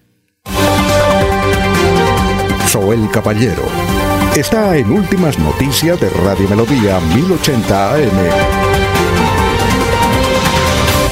Buenos días, Alfonso, para usted, para los compañeros, igualmente para todos los oyentes. El Ministerio de Salud y la Protección Social dio a conocer que siete personas lograron recuperarse del COVID-19 en Barranca Bermeja. Ayer, 28 de septiembre, se notificaron 30 casos nuevos positivos para COVID-19. Se trata de siete mujeres y 23 hombres. Finalmente se dio a conocer el fallecimiento de cuatro personas a causa del COVID-19. Se trata de una mujer de 64 años, tres hombres de 54, 76 y 80 años. Las estadísticas actualizadas del COVID en Barranca Bermeja están de la siguiente manera casos activos 1.262, casos confirmados 5.806, personas totalmente recuperadas 4.362, personas recuperándose en casa bajo vigilancia médica 1.204, personas hospitalizadas 33, un total de 25 pacientes en unidad de cuidados intensivos UCI y lamentablemente 182 personas fallecidas. Por otra parte, el director de Invías, Juan Esteban Gil, anunció que en la primera semana de octubre el presidente Iván Duque Márquez estará en Barranca Bermeja para poner en funcionamiento 21 kilómetros de la Gran Vía Yuma. En la inspección vial se definió que el tramo estará listo para conectar la Ruta del Sol hasta el puente Guillermo Gaviria Correa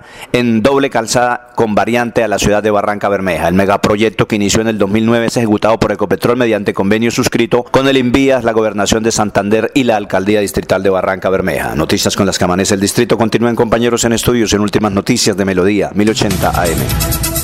Bueno, eh, el doctor Julio estará todavía ahí. Es que tengo esta pregunta de Alfredo González que dice, eh, doctor Julio, dice, eh, doctor Julio Avellaneda, esa Basílica del Socorro es un monumento histórico. Mi pregunta es, ¿es un monumento histórico donde nació Bolívar o es un monumento histórico religioso?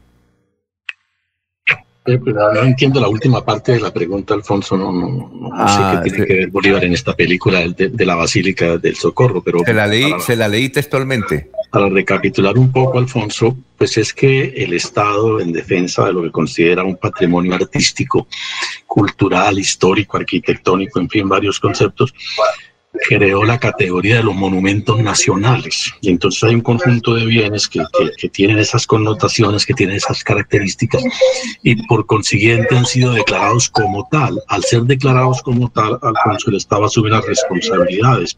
Todo lo concerniente a la reglamentación, a la regulación, por ejemplo, no se pueden destruir. ¿sí? Todo lo atinente a la conservación, en general, a, la- a- a- todo lo que implique la, la existencia y la conservación de lo que se declara monumento nacional, pues tiene que tener la aquiescencia cuando no la intervención del Estado. De eso es de lo que se trata, es lo que afirmamos en relación con la Basílica del Socorro. Ahora, Alfonso, en Colombia hay aproximadamente 2.000 monumentos nacionales, si es que no hay más ya hoy en día. En Santander hay muchísimos, o hay varios monumentos nacionales. El caso de Bucaramanga, por ejemplo, la sede del Comercio, la Catedral de la Sagrada Familia, la Casa de Bolívar, la Capilla de los Dolores.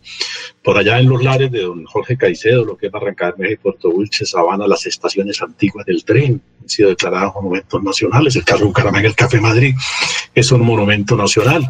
Eh, en, en la tierra de don Laurencio, en Vélez, el Colegio Nacional Universitario, creo que es monumento nacional. Por manera que que, que es un, hay parques naturales que tienen esa misma característica, que tienen esa condición jurídica. Entonces, de eso se trata, de que el Estado valora, eh, un, eh, encuentra en ellos un, un- un valor cultural, histórico, eh, arquitectónico, cuando no ambiental, y los declara monumentos nacionales y se compromete en la conservación de los mismos. De eso se trata.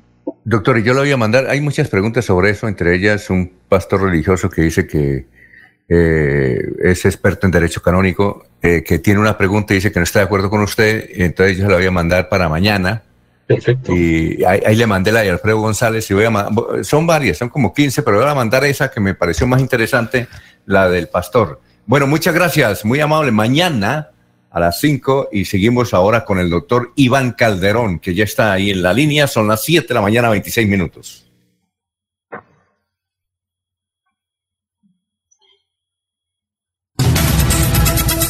Últimas noticias los despierta bien informados de lunes a viernes.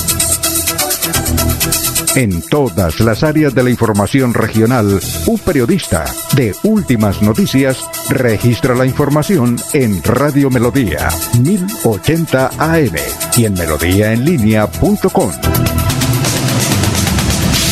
Director Alfonso Pineda Chaparro. Aquí Bucaramanga, la bella capital de Santander.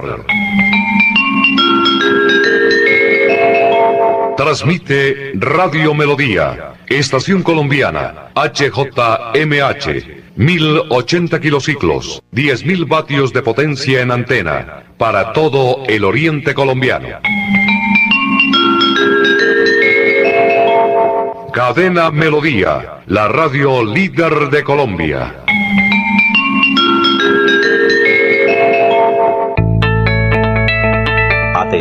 ¿Sufre de la próstata o los ovarios? El doctor Roberto Delgado, urólogo, homeópata y dermatólogo, le tiene la solución para la infección renal, la impotencia sexual, la presión arterial, el estrés, si no puede dormir y tiene dolor de cintura y en las piernas. Son tres medicamentos completamente naturales por el valor de 70 mil pesos para acabar con todas estas enfermedades. Consúltenos en la calle 14 13 barrio San Francisco en Bucaramanga o llámenos al 634 8597 634 8597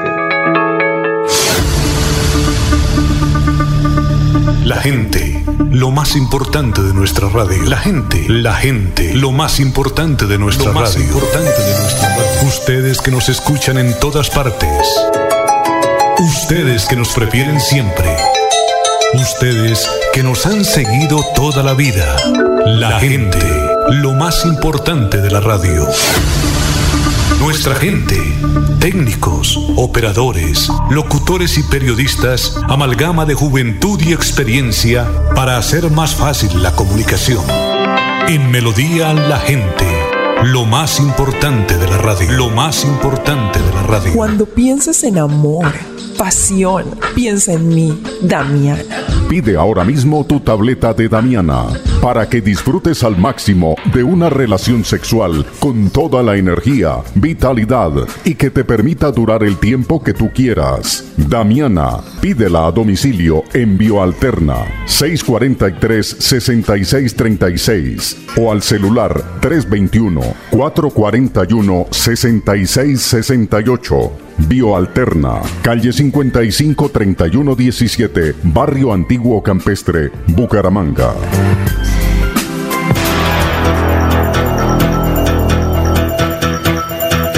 Radio Melodía, la que manda en sintonía. A esta hora presentamos Hablando con el abogado. Hablando con el abogado. A partir de estos momentos, comuníquese a través de las líneas 630-4870 y 630-4794. Reciba toda la información y asesoría para sus problemas jurídicos con la dirección del doctor Iván Darío Calderón, abogado egresado de la Universidad Industrial de Santander con especialización en Derecho Comercial. Sean todos bienvenidos.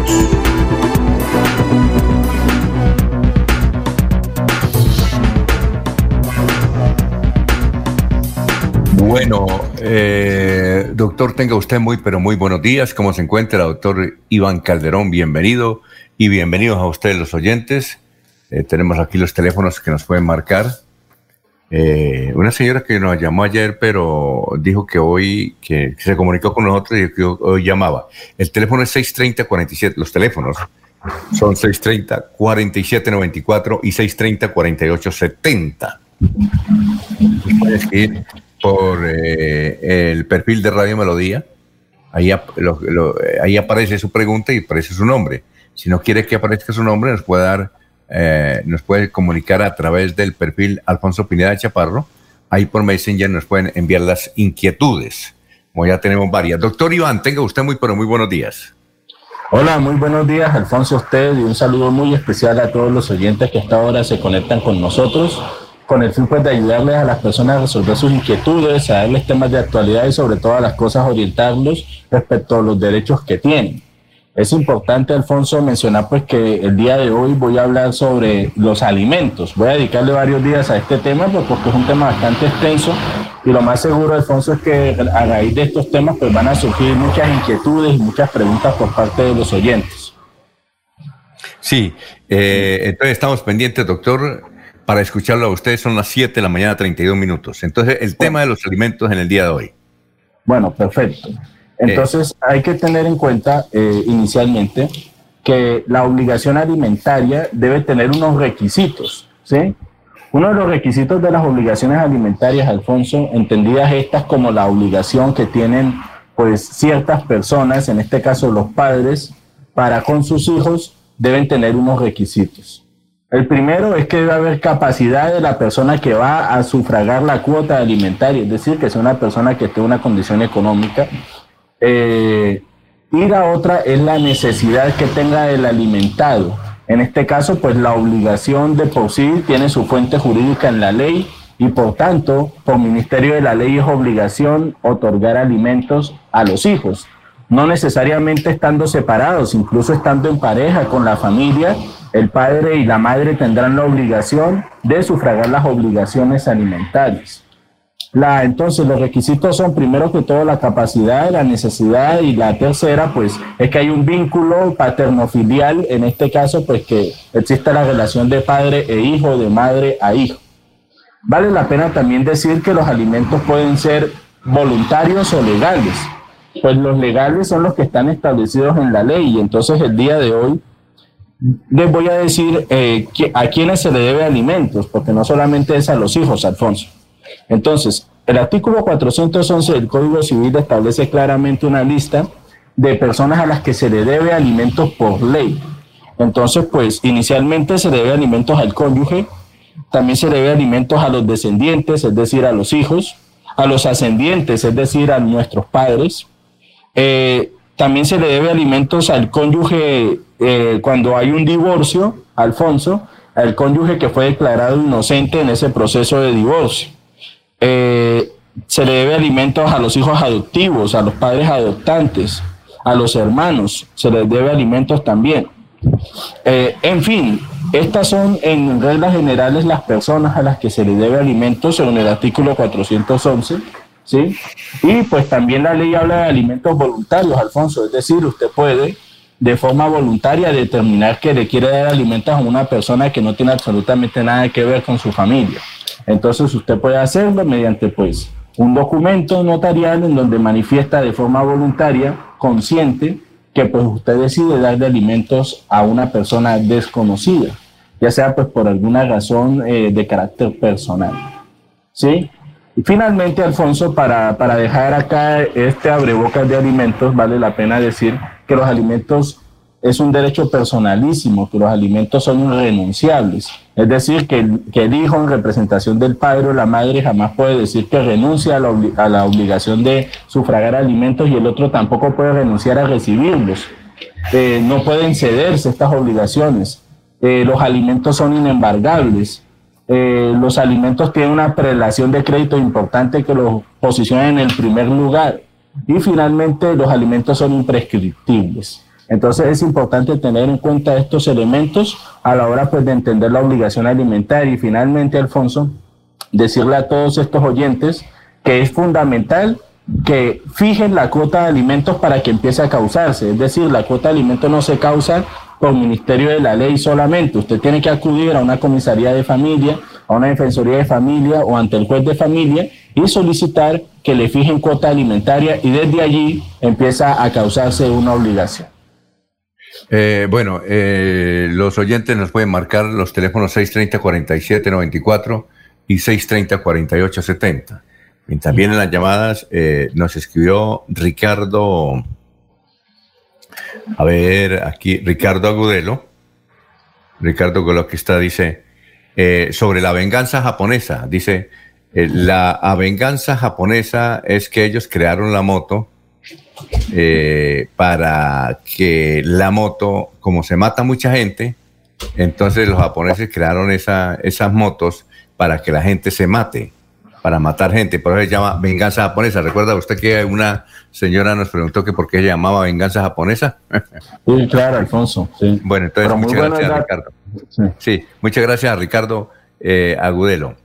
Sí, nosotros también sabíamos más, eso es lo que se dice, eh, en, como por burla a los japoneses, que los japoneses crearon la, moto para matar a los occidentales. Eso es lo que dicen, pero bueno, es un dicho, ¿no? Sí, claro, es un comentario, pero...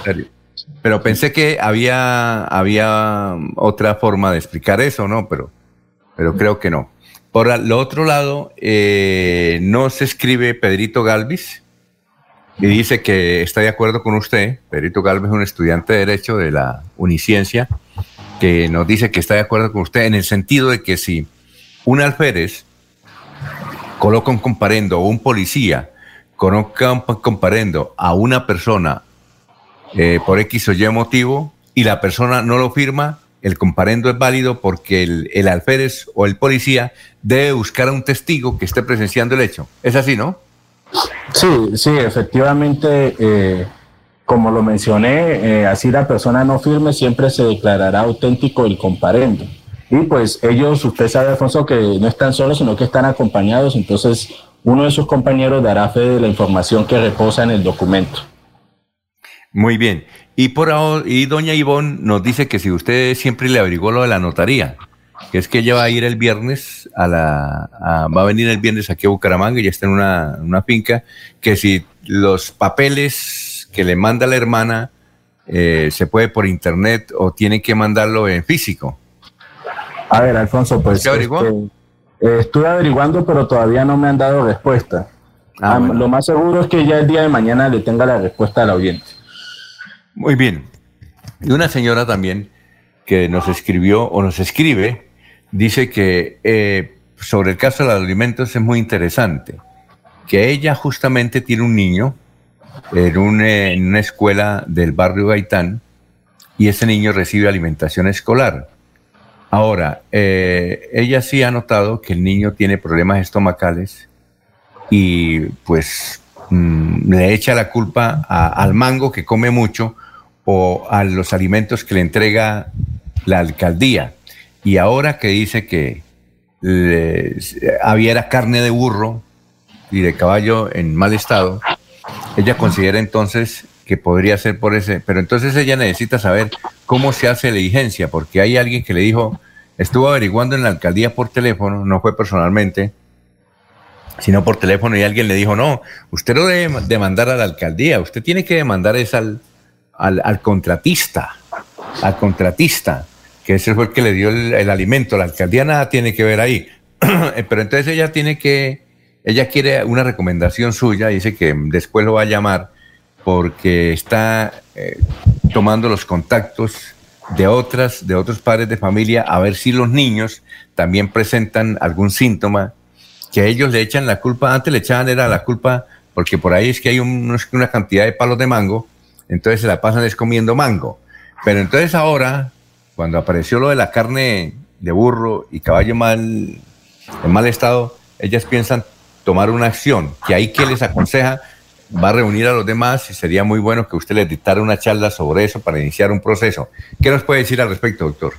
Bueno, eh, primero que todo, eh, Alfonso, existe un principio de solidaridad, no solamente el contratista, que es el que ejecuta la labor, sino también de la alcaldía porque ellos deben tener los respectivos, eh, los respectivos funcionarios encargados de hacer veedurías y controles respecto de la calidad que se le ofrece a los niños en este caso. Entonces, ese argumento de que no hay que demandar a la alcaldía es bastante discutible. Ah, pero perdón, eh, eh, eh escúcheme que lo, lo, interrumpa y que tenemos una llamada ahí. Vamos a darle trámite, doctor, ¿le parece? Muy buenos días y a la orden, ¿en qué le podemos servir? Muy amable, don Alfonso, una cosita. Es que en días pasados, como le comentaba, desalojaron a un abuelo que tenía 35 años de vivir en un sitio, ¿sí? Entonces, si lo desaloja, le hacen perder las cositas que él tenía y todo. A él no le violaron aquel el, derecho de, de, de dueño y señor porque tenía más de 10 años de estar viviendo ahí ¿Por qué no, no, él no tuvo un representante o algo que conciliaran con él para que lo, lo, lo ubicaran en alguna parte? ¿O será por lo que es de tercera edad? Otra cosita, don Alfonso. Esto, eso de, de, de, los accidentes de moto y que la venganza japonesa, eso es mentira. Yo tengo 40 años de andar en moto y gracias a Dios la motico me da muchas activaciones. Lo que pasa es que hay se referencia mal el joven que va por la licencia de conducción de moto llegan allá con colmillos andando a brincos, hablando raro y toda esa vaina, y que se ve que eh, psicológicamente no es una persona para tener licencia de conducción y se la dan y ese es un peligro tanto para para la gente que conduce bien inclusive para uno también porque yo considero que conduzco bien entonces le, dan le dan una licencia a, un elemento que va a ser un peligro para el resto de la gente. Muchas gracias. perdón, señor, el, señor que sacaron eh, es un abuelito, ¿vivía solo? Sí, es que vivía solo y que el barrio por ahí ahora, hasta serio, eh, en ese barrio le estaban dando la comidita y todo, pero y salió por televisión y dijo, yo perdí las ollitas, perdí la ropita y perdí todo en, el desalojo. Eh, ¿en, ¿Qué barrio es, señor? ¿Qué barrio? Uy, es que no sé, yo quisiera que ¿Y el señor lo sacaron? ¿El señor lo sacaron? lo desalojaron. Mm. ¿Y él vivía solo siempre los 10 años? Sí, es que solo, y vivía ya hacía, más, hacía casi más de 30 años. O sea, 30 años, pero él estaba pagando arriendo. No, nada, él tenía invadido, pero por el hecho de estar ahí, tenía más de 10 años de estar ahí. ¿Y el predio era del, del, Estado o era de un particular? ¿Quién sabe? es lo que parece que le violaron ah. los derechos al señor. Ah, muy bien, oiga, si averigua más datos de eso nos comenta, ¿le parece? Listo, pero sí, ojalá que el barrio donde esté el viejito, hombre, alguno se pronuncie y hable, hombre, no, son indolentes porque lo están ayudando, pero alguien que hable por el viejito. Sí, eh, eh, sí, si recuerda el barrio también, ¿o yo, caballero? Bueno, señor, bueno. Muy amable. Bueno, él tenía dos inquietudes, entonces, eh, eh, ¿qué se puede hacer cuando a una persona que lleva 30 años en un bien dice que no está pagando arriendo y no que estaba viviendo ahí lo sacan? Pues Alfonso, es un caso muy extraño porque eh, normalmente estos desalojos están acompañados de forma previa de un proceso judicial que va bastante avanzado, en donde se supone que esta persona debió haber sido notificada eh, a través de los medios que existen procesales para tal fin. Desgraciadamente, Alfonso, hay muchas personas que desconocen sus derechos o de pronto por personas de la tercera edad no tienen un acompañamiento jurídico más constante y pues ahí es donde se le hace un llamado a todas esas autoridades que están al servicio de la ciudadanía, como la Defensoría del Pueblo y otras instituciones, para que eh, ayuden a estas personas eh, para que no ataquen o no procedan a violarles sus derechos. Es una situación bastante compleja, Alfonso, pues ya que el oyente no nos suministró mucha información, pero en principio lo que se puede decir es que esta persona pues fue desalojada, se supone que debe haber un proceso judicial previo que avaló una autorización para hacer esta, esta, eh, hacer esta gestión. Sin embargo, pues tocaría mirar las razones por las cuales se aprobó esto, porque si esta persona llevaba más de 30 años, ella tenía un derecho adquirido que era pues el derecho de propiedad que debió en su momento también de haberlo ejercido ante la justicia ordinaria. Muy bien, entonces, eh, y, bueno, y lo, la venganza japonesa dice que eso no es cierto, que, que él lleva ¿Usted tiene moto, doctor Iván, o no? Eh, sí, yo tengo moto y también tengo un hermano que se desplaza a través de ese medio. Y sí, claro, efectivamente, Alfonso, eh, cualquier medio de transporte hay que asumirlo con mucha responsabilidad.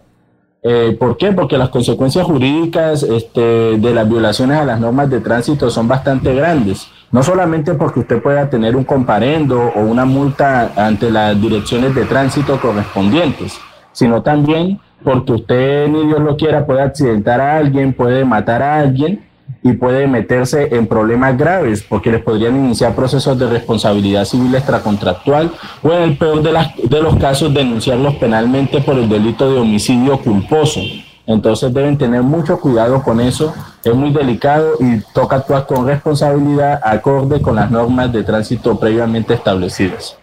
Muy bien, y usted son las 7:45 minutos el teléfono de, para los oyentes es el 630-4794, 630-4870. Eh, bueno, entonces eh, a la señora Ivonne, ella dice que el programa no lo escucha en directo, sino que lo busque por ahí grabado, una amiga se lo graba. Eh, y, y, ella va escuchando datos porque le interesa mucho. Pero entonces el viernes dice que va a estar, el próximo viernes, en la ciudad de Bucaramanga, haciendo esos asuntos notariales. Muchas gracias, Ivonne, dice que vive en una finca aquí cerca de la ciudad de Bucaramanga. Eh, usted estaba hablando, eh, doctor, sobre lo que nos preguntó una señora que tiene un niño eh, en el barrio Gaitán y que aparentemente tiene problemas de salud. Ella dice supuestamente que es por comer esa carne de burro y caballo y que le dijeron que no, que no a la alcaldía, que no tiene nada que ver sino al contratista. Íbamos en ese punto, doctor Iván. Bueno, entonces le contaba al oyente y a los oyentes interesados en ese tema que hay un principio de solidaridad porque la alcaldía debe tener los respectivos veedores, interventores o personas que estén vigilando la, el estado y la calidad de los productos que ofrece el contratista. Y pues el hecho de no cumplir con esa cuestión o que se un resultado negativo, en este caso, pues intoxicación y poner enfermo a los niños por eh, entregar alimentos que no están en el estado adecuado, pues eh, efectivamente hay un vínculo de responsabilidad que tocaría analizar, pero me parece que la respuesta que le dio el funcionario es bastante discutible. Me parece que, que no tuvo en cuenta estos criterios que estoy mencionando anteriormente. Y lo segundo es que sí, claro, toca a través de unas historias clínicas determinar efectivamente la razón por la cual el niño ha sufrido una intoxicación, ¿sí? Y si es por causa de estos alimentos eh, que se denunciaron oportunamente, que se le están entregando a los niños, pues perfectamente se pueden hacer las quejas y los reclamos correspondientes, en este caso pues ante el municipio encabezado por la alcaldía y pues después a los contratistas. Recordemos a todos los oyentes que cuando uno presenta una demanda uno vincula a todas las personas que considera que debe responder por los hechos que se cometieron. Entonces, en este caso se podría vincular al contratista, eh, a funcionarios del municipio y pues en últimas también a todas las personas que han intermediado en este tipo de trámites. Entonces, sería pues analizar el caso, determinar a través de las historias clínicas que efectivamente hubo una intoxicación y pues ahí uno tendría que enlazar los hechos para mostrarle al juez que efectivamente hay una responsabilidad por parte de las autoridades. Bueno, la señora Ana dice que gracias por escucharnos en el barrio del Porvenir. Un saludo para la señora Ana. Eh, la inquietud que ella tiene es la siguiente. Dice, le escribo porque a mí me da como cosita hablar por teléfono. Mi hijo eh, conduce un, eh, un furgo, un, vehículo y lleva mercancía entre, entre Cúcuta, Bucaramanga y Bogotá. Resulta que el camión se estrelló ahí cerca de San Gil y la mercancía, no me dice qué tipo de mercancía, pues obviamente resultó perjudicada. Ahora el dueño del camión dice, le dice a mi hijo que tiene que pagar la mercancía. Ella considera injusto esa actitud, ¿qué, qué puede hacer? ¿Cómo se le puede ayudar? Yo le di ya el teléfono, el 300, el suyo, para que después de las 8 de la mañana lo llame, 300, el número 766637. Ahí en ese, en ese caso no nos dijo si tenía seguros ni nada de esa cuestión, pero dice que el hijo está muy preocupado y ella también porque el dueño del, vehículo, que también quedó muy destrozado, dice que la culpa de la mercancía la debe pagar eh, mi, muy, mi hijo, mi muchacho. ¿Qué se le puede ayudar al respecto, doctor? Bueno, primero que todo, acá estamos hablando de un caso de responsabilidad cuando ocurren este tipo de situaciones, Alfonso, hay que tener en cuenta lo siguiente.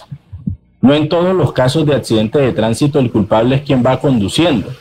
Eso también, ese accidente puede haberse dado por una circunstancia extraña, por ejemplo, por una situación de fuerza mayor o un caso fortuito o por un hecho de un tercero que ocurre muchas veces. Por ejemplo, que el señor vaya conduciendo su vehículo, en este caso el, el tracto camión, y eh, una persona en la vía haga un mal movimiento que ocasione el accidente o se atraviese un animal, ¿sí? O ocurra alguna irregularidad. Entonces, ese, esa afirmación de que él le tiene que responder también es bastante cuestionable en la medida de que tiene que primero probar que efectivamente fue por culpa de él que se estrelló y no por una situación totalmente externa. Entonces, en este caso, tocaría que el oyente nos llamara para que nos contara bien el caso, si existió algún tipo de croquis, si fue por un accidente, si se atravesó algún animal, si hubo un problema con otro vehículo, porque en caso de que la culpa sea de otra persona, el que tendrá que responder es la persona que incurrió en ese, en ese hecho y no directamente pues el, el muchacho que iba conduciendo. Entonces eso se puede revisar, Alfonso, pero pues tocaría información mucho más concreta, entonces le pedimos al oyente que con mucho gusto nos llame y nosotros le asesoramos. Perfecto.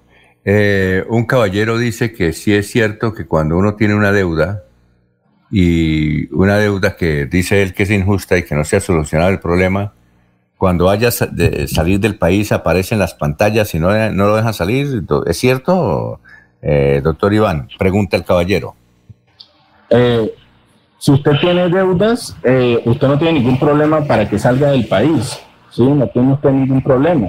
La única forma de que usted le prohíban salir del país es que tenga algún tipo de caución, algún problema con la justicia desde el punto de vista penal, ¿sí? O que mediante una orden judicial un juez haya autorizado eh, la prohibición de su salida, ya sea, por ejemplo, en el caso de alimentos que usted deba alimentos, pues uno puede solicitarle al juez que le prohíba la salida del país al papá o a la mamá que debe alimentos. Entonces, eh, eso debe mediar por orden judicial y por deudas, eh, lo, máximo que ocurre pues un reporte negativo en data crédito, pero eso no implica que usted no pueda salir libremente del país. Es decir, aquí, eh, para responderle al caballero y para ser más concreto, doctor, el que tenga deudas no tiene ningún problema, es el que tenga deudas penales, es así, ¿no? Pero deudas civiles no, ¿cierto? ¿Es así? Sí, señora, sí. Así como usted lo menciona, las personas que tengan obligaciones o deudas pueden salir del país sin ningún problema. Ah, no, no, imagínese. Bueno, aquí hay una pregunta que ya nos habían hecho. Es una pregunta que nos hace otra vez Ivonne, la señora de la notaría. Dice que por qué anteriormente, eh, pero creo que usted, doctor, ya lo había mencionado, que por qué anteriormente quien tenía deudas de alimentos, si no las pagaban, se iba para la cárcel y ahora no. Ella conoce el caso de una prima que puso una demanda y el muchacho anda silbando por la calle tranquilo. Que si eso es que cambió la ley. Nos pregunta Don Ivonne, la señora que nos está escuchando. Vea, entonces si nos está escuchando, dice que escucha el programa grabado. Gracias, doña Ivonne. Muy amable por estar en directo, en vivo y en directo, eh, en la ciudad de Bucaramanga. Que eh, nos pregunta que por qué antes quien tenía una deuda por alimentos para sus hijos iba a la cárcel y ahora no. Bueno, primero que todo, Alfonso, eh, la inasistencia alimentaria, pues es un delito, como todos lo sabemos, que está contemplado pues en el Código Penal. ¿Qué es lo que pasa? Que de acuerdo y pues teniendo en cuenta la interpretación eh, y pensando sobre todo en el interés superior del niño, en el interés superior del menor, es más útil que el papá esté fuera trabajando, pagando la cuota alimentaria, que estando preso sin devengar dinero porque igual forma la obligación alimentaria siempre va a existir y en consecuencia, pues él estando preso no la va a cumplir. Entonces, ¿qué es lo que hacen normalmente los juzgados? Pues en el caso de que determinen que esta persona es responsable por este delito, pues los condenan eh, dándoles pues la, prisión domiciliaria con permiso de trabajo para que la persona pueda desplazarse a trabajar y así cumplir con su obligación alimentaria. En caso de que esta persona incumpla con la obligación alimentaria estando en prisión domiciliaria con permiso para trabajar, pues le van a revocar ese subrogado o esa medida eh, y pues tendría que eh, pasar líquidamente el resto de tiempo en prisión o, solamente con la prisión domiciliaria. Entonces, esas son las, las circunstancias que se tienen en cuenta. De todas maneras, Alfonso, los jueces cuando toman este tipo de decisiones, ellos deben determinar que la medida sea idónea, sea necesaria y sea proporcional para los intereses del niño. Es por esa razón que se toman esas medidas. Bueno, muchas gracias, doctor. Se nos acabó el tiempo. Mañana entonces estaremos aquí con otro nuevo tema y con otras nuevas inquietudes de los oyentes. Muy amable, muy gentil, ¿no? Sí, muchas gracias, Alfonso. Eh, un saludo especial a los oyentes eh, y mañana seguiremos con el tema de alimentos, que es bastante extenso, entonces mañana seguiremos con eso. Un saludo a todos, que Dios los bendiga. Que pasen un buen día y adiós. Los invitamos a una próxima emisión de este su programa Hablando con el abogado. Hablando con el abogado. Comuníquese durante todo el día con el doctor Iván Darío Calderón al celular 300 766 6637 300 766 6637. Agende su cita y reciba la solución a su problema jurídico. Gracias por la sintonía.